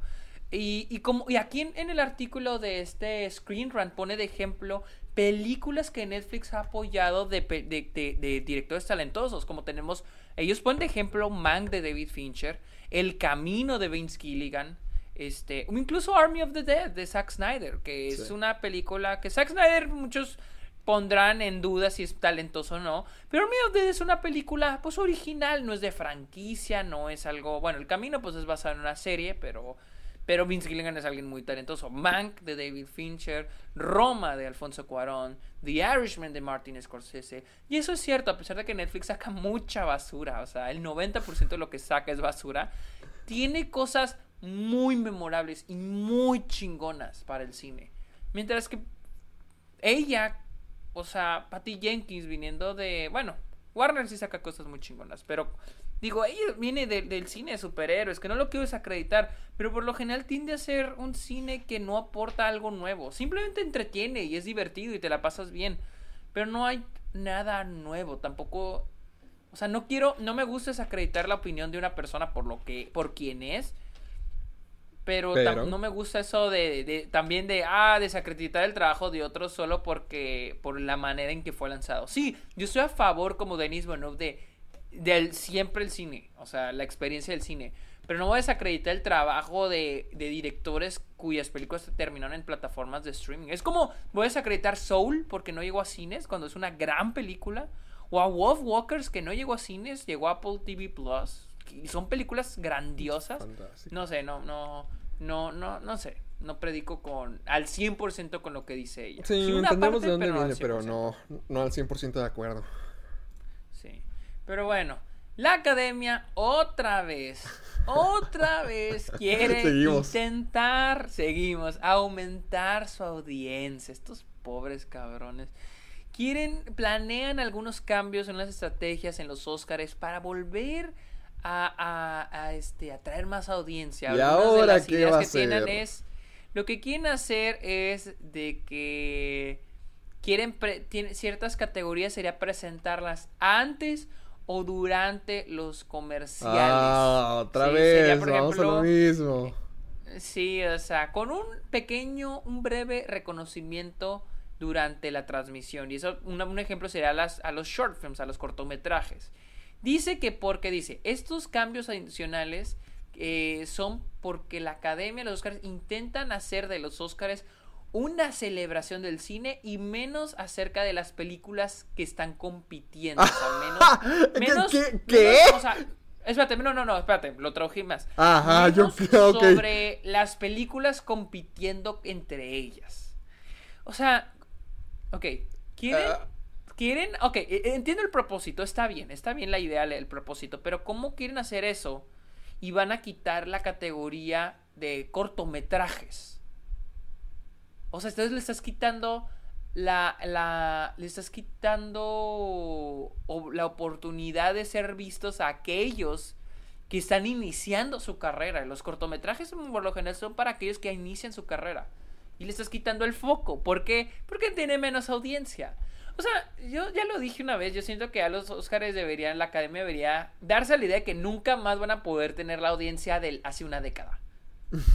O sea, nunca lo van a poder lograr. Ya, o sea, la industria, el mundo, la sociedad ha cambiado. Ya la gente no está, no está tan interesada en ver gente rica premiándose los unos a los otros, güey. O sea, Es que, ¿dónde salió mal? Quiero.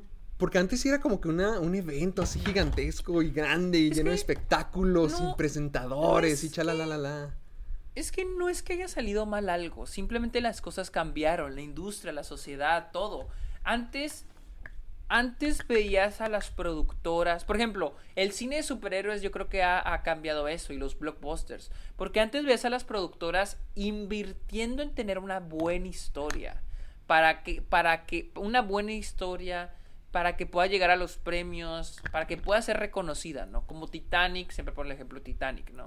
eh, Lord of the Rings, este Corazón Valiente, todas estas películas épicas que de alguna manera están, mu- o sea, tenían el riesgo, los, los estudios están arriesgando con esas ideas y salían muy bien y la gente iba a verlas. Sí. La gente iba a verlas y terminaron en los premios. Ahora no. Ahora todo se ha vuelto cine superhéroes por todos lados, lo cual no está mal, pero la gente también se ha- ya ya no la gente no está acostumbrada a ver películas que, que- puedan llegar a los Oscars, películas de festivales, esa es una cosa, o sea, de que la, la gente ya quiere ver lo mismo y lo mismo y lo mismo y lo mismo. Y luego ahora con las plataformas de streaming que están ahora al alcance de nuestras manos, o sea, podemos ver una película cuando quieramos, donde queramos, donde querramos, como querramos, y si nos aburre una parte, una escena, quitamos la película. Sí. Entonces, la audiencia también ya está acostumbrada a ver películas fáciles de digerir, fáciles de ver, que solo me entretengan. Entonces, la audiencia ha cambiado, los estudios han cambiado, los estudios se enfocan en estar haciendo lo mismo lo mismo lo mismo porque es lo que hace dinero. Y si la gente solo está pidiendo lo mismo lo mismo, lo mismo, los estudios van a seguir haciendo lo mismo lo mismo, lo mismo. Entonces, y luego tenemos también otro aspecto que es la cuestión de festivales, la distribución de películas. Yo te apuesto que películas como Lord of the Rings, Titanic, llegaban a nivel mundial el mismo día o variaban por cuestión de semanas. Cuando ahorita las películas que ganan los Oscars son películas que se estrenan en Nueva York y en Los Ángeles y tal vez en dos meses se estrenan al, resto del país y luego tal vez en tres, cuatro meses si encuentran distribuidora en México, se sale en México y en Latinoamérica y en otros países. Entonces, esa es otra de la distribución que tienen las películas. Entonces hay muchos factores. Y no es que haya, haya un culpable, simplemente las, las, la industria ha cambiado. Y siento yo que ya los Óscares deberían admitir que jamás van a tener esa audiencia. Y sí, verlo como una celebración del cine. Y que esté enfocada en esa audiencia. Que vea la- al Oscar como eso, como el- una celebración del cine. No la audiencia que solo ve los Oscars por entretenimiento. Porque nadie ve los Oscars para entretenerse. Es muy poca la gente que ve los Oscars para entretenerse. La gente que yo conozco que ve los Oscars es porque siguen la carrera de los Oscars. Quieren ver quién va a ser premiado. Entonces, ya audiencia que lo vea por entretenimiento, ya no hay. O sea, ya, ya es algo muy difícil. No, pues ya, ya lo dijiste todo. Madre santa. Sí, Es Pero- que ya lo había pensado, o sea, yo había dicho que cómo, o sea, una vez me puse a pensar, ¿cómo tendría, qué tendría que hacer los Oscars para poder aumentar su, su falta de audiencia? Pues, Pues no, no hay forma. El, años pasados decían que a- había culpa en el hecho de que el, el gusto de los miembros de la academia fueran como que de nicho, o sea, las películas de arte. Por ejemplo, trataron de implementar lo de la categoría popular, lo de Black Panther, Bohemian Rhapsody y nominar más películas así, pero siento que no les funcionó, siento que no, que hasta tuvieron mucho backlash después de eso y que se han convertido en un poquito de las me reír porque cada año están intentando algo diferente que sabemos que no funciona, sabemos que no va bien y, y nomás creo que pierden un poquito más la reputación y la dignidad y que, por ejemplo, el año pasado nadie sabía quién era quién eran los nominados. Se supone que se llevó Sí. una encuesta para ver quiénes eh, estaban nominados a mejor película, ya ni siquiera mejor maquillaje o mejor corto animado, mejor película. Y las audiencias no sabían de la mayoría de esas películas. También la pandemia se metió en el camino para el interés de películas más de nicho. Pero pues sí, o sea, ya siento que lo que tú dijiste, como que el- los Oscars deberían de admitir que son un programa para gente que sí disfruta el cine o sí sigue toda la competencia, toda la carrera, en lugar de estar viendo cómo pueden ser populares, porque yo siento, sí, lo que, lo que dijiste, perfecto, las audiencias ya cambiaron y ya no les interesa ponerse a ver un montón de gente rica darse premios los unos a los Sí. otros. Sí, exactamente. Entonces, y, y- y también tengamos en, tiempo- en- en- en cuenta que el- la sociedad aquí en Estados Unidos está muy polarizada, o sea, derecho, izquierda, o sea, hay quienes le tiran a Hollywood que porque es de muy de izquierda, que es una pendejada porque, o sea, hay mucha gente de derecha en Hollywood, en Hollywood, o sea, de hecho Hollywood es muy de derecha, pero tienes que verlo así de cerquitas para saber, no, no es de que, ah, todos quieren ser progres, no, pero, en fin, la gente cree que Hollywood es de izquierda y ya no voy a ver a Hollywood porque eh, esas mamadas, ¿no?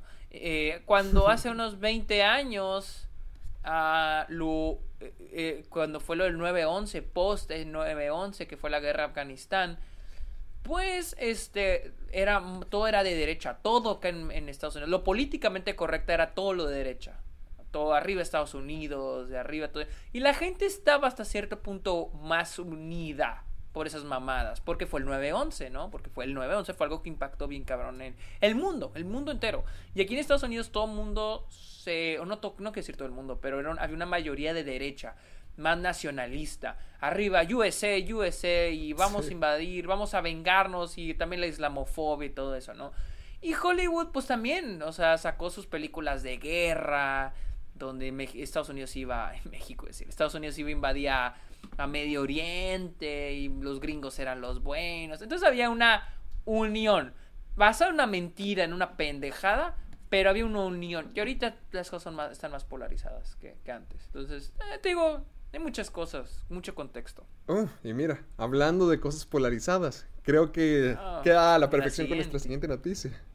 Sí, es de que en un podcast este, que se llama Streaming On, creo que se llama, Brian Robbins, eh, perdón, Brian Robbins, el CEO de Nickelodeon, habló sobre lo que tienen planeado para algunas de sus series y habló de Avatar, de Last Airbender. Y dice que las siguientes películas, o al menos la siguiente película de Avatar, va a ser una película en CG, o sea, va a ser en 3D. O sea, no va a ser en 2D. Mira, te voy a hacer algo. Mira, te voy a decir algo. ¿Qué? Yo en un tweet vi a alguien que puso una animación 3D de Avatar del, del intro y se ve muy, chingón. O sea, me quedé, wow. O sea, es una animación 3D de Avatar, se ve verguísimas. Dije, wow. Pero Ah, no, para mí, se va a Avatar ver bien perro. pero, pero para mí, Avatar, su. Lo que me encanta es su 2D, su animación. Es lo que a mí se me hace bien chingón de Avatar. Sí, se me hace un poquito triste que ahorita ya se ha considerado, o al menos se ha visto como si el CG fuera superior al 2D. Sí. Que, que no sé por qué, no sé si, si- si lo vean como que algo más atractivo o que está más apegado a casi a live action o a lo Es que voluminoso no o a lo si- humano. que- No sé si será para las nuevas generaciones de niños. No, de, que lo son, lo son, pero bajo qué criterio, bajo que dicen, no, sí, el CGI es mejor. No sé, es que por ejemplo, también la animación 2D se ha, vuel- se ha vuelto muy plana. Por ejemplo, por ejemplo, he visto, la, la- la otra vez veía cómo critican en Twitter la, la animación de las películas, este, perdón, de las series para adultos, las, las caricaturas para, para, para adultos, Sí. ¿no? Y de cómo se vean las sombras tan gachas, tan, tan sin chiste. Hay este show para HBO Max sobre la familia real. No sé si viste el tráiler. Y la gente criticó mucho la animación y decían, decían, siento mucha lástima por los escritores de, estas, de este tipo de series. Porque al último sus caricaturas terminan siendo, se ven muy feas. Y sí se ven muy feo. O sea, las caricaturas de ahora se ven tan planas, con pocos detalles. Me encantaba que antes las caricaturas... No quiero ser el güey de que, que, ay, antes todo era mejor. Pero antes me gustaba mucho, por ejemplo, en Ella Arnold, creo que una vez lo mencioné, o en Recreo, o incluso Los Simpson, ¿no? Las imperfecciones en los dibujos. Sí, la Que sociedad. sean los rayones. Sí. Sí, eso se me hacía muy padre, me gustaba mucho. Ahorita ya, ya no se ve así, entonces. Y, y bueno, o sea, a nosotros no nos gusta porque nosotros crecimos con otras cosas. Pero, pues, lo más probable es de que sea por cuestión de que a las generaciones de ahora están satisfechas con la el nuevo tipo de animación que hay. Entonces, siento Sí, yo que es por eso. Es que sí entiendo eso, sí entiendo que sea como que lo moderno y el, y el paso a la siguiente generación. Pero a mí sí me llama mucho el 2D todavía. Y creo que el, el hecho de que se haya vuelto más popular el CG, que ya lo haya, que ya lo esté desplazando, sí ha cerrado más las oportunidades para que el 2D siga siendo explorado. Como por ejemplo fue hecho con Wolf Walkers. Wolf Walkers está fregoncísima y hace un montón de experimentos y un montón de intentos con el 2D. Hace justamente lo que nos encanta a nosotros, de que se vea como sketch, de que se vea como dibujo. Y hay incluso caricaturas como al, al estilo de Steven Universe, que fomentaba así los colores pasteles y los fondos increíblemente detallados y bonitos. A mí me ha tocado ver muchos ejemplos actuales de todavía como el 2D es algo maravilloso y que les brinda más vida y más alma a los personajes. Y creo que podríamos seguir haciendo si no le pudiéramos tanto énfasis en CG siendo algo superior o algo nuevo o algo moderno o no sé si menos aburrido, quién sabe. A mí sí me interesa saber por qué ahora el CG es considerado superior o al menos primordial en lugar del, del 2D, pero eh, de que Avatar funcionará en cualquier no, y- formato, funcionará en cualquier que formato. solo va a estar bien que- raro. Y tener que recordar que Paramount Plus distribuyó la nueva película de Rugrats en 3D. Y el CG está. eh, no está horrible, pero. eh. O sea, y alguien puso en Twitter, así lado a lado, el mismo episodio en 2D. Y es exactamente lo mismo, pero traducido a 3D. Y dicen, ah, mira, llegamos al punto en el que ya es repetir lo mismo y nada más cambiar el formato para que se vea actualizado. Pero es la misma historia, mismos personajes, todo lo mismo, excepto, ah, que se vea diferente. Lo visual que sea diferente, que sea más nuevo. Llegamos a ese punto en el que nada más es que se vean las cosas más nuevas. Ugh, Y sí, qué huevita. qué huevito. Pero bueno, y en la última noticia es de que, como sabrán, Scarlett Johansson demandó a Disney por la distribución de Black Widow. Y es de que se dice que los, los hermanos Russo estaban en pláticas. Estuvieron en pláticas con Marvel para dirigir una nueva película de, de, de este de, pues de Marvel, del MCU. Y ahora dicen que están, ahora por la demanda que, que este, de Scarlett Johansson, los, Sí. los hermanos Russo están en dudas en si, dirigir, en si volver a hacer contrato con Marvel. Porque están preocupados del pago y en el cómo la película va a ser lanzada. Ay, Entonces, pues wow. Pues, pues, no los culpo. Honestamente, no los culpo. Sí, no, pues. Es es lo mismo Sí, que es- es- hablábamos de todos los artistas, como lo que pasó con las películas de Warner y HBO Max, que muchos estaban diciendo como que, oigan, y nosotros, que nuestra película se supone que va a salir en el cine solamente, ellos quieren evitarse eso. Sí, o sea, sí, quieren evitarse todo ese desmadre. Todo lo de los contratos, que te respeten, que respeten el contrato, lo que quedaron, tu pago y todo eso. O sea, hay gente, hay gente que comenta que a mí no me importa alguien que gana 20 millones de dólares, pero igual, o sea, estamos hablando de compañías gigantísimas como las de Disney. Sí, eh, si los hermanos Russo volvieran, ¿qué película de Marvel te gustaría que dirigieran? Mm, ay, yo digo... Quizá, y otra de los Vengadores Yo- a lo mejor. Una, pre- un- una pregunta. John Watts va a dirigir Los Cuatro Fantásticos, ¿verdad? Ay, te iba a decir que los Cuatro Fantásticos, pero sí, John Watts va a ser el director. Tal vez una de X-Men. Ándale, una de X-Men. Siento que. No sé, es que los rusos como que sí encuentran el tono serio Para dentro de, este universo, como que más político, más. más denso. Entonces. Me me estaba buscando como que algo es que quedara y sentía que en los Cuatro Fantásticos quedaba muy bien, pero creo que para introducir a los X-Men, los rusos estarían, estarían buenos. Sí, yo, yo también pienso que los, los, este, para X-Men estaría bien. O sea, porque siento que han hecho un buen trabajo al momento de, este, pues de, de, de manejar películas donde son muchos personajes.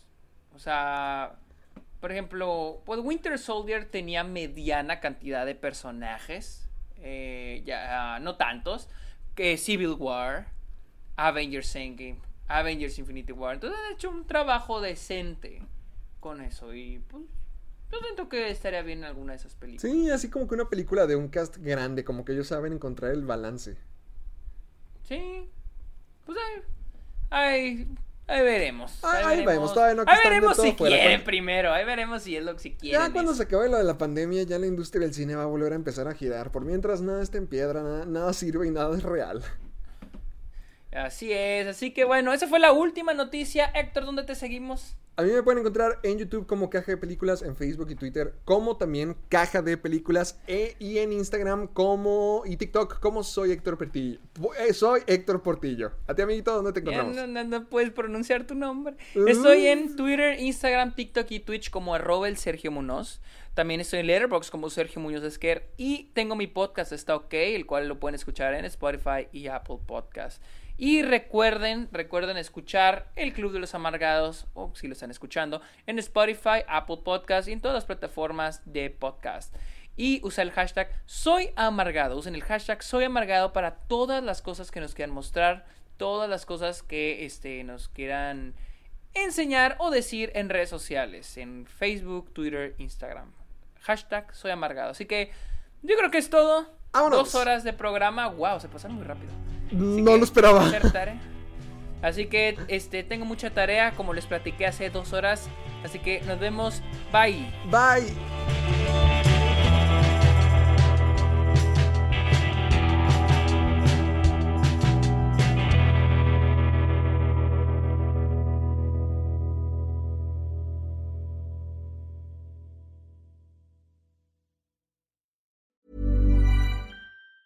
¿Te preocupas por tu familia? Entonces, ¿por qué darles solo huevos ordinarios cuando pueden disfrutar de lo mejor? Eggland's Best, los únicos huevos con ese delicioso sabor fresco de granja, además de la mejor nutrición, como 6 veces más vitamina D, 10 veces más vitamina E y 25% menos de grasa saturada que los huevos regulares, además de muchos otros nutrientes importantes. Así que, dales los mejores huevos. Eggland's Best, mejor sabor, mejor nutrición, mejores huevos.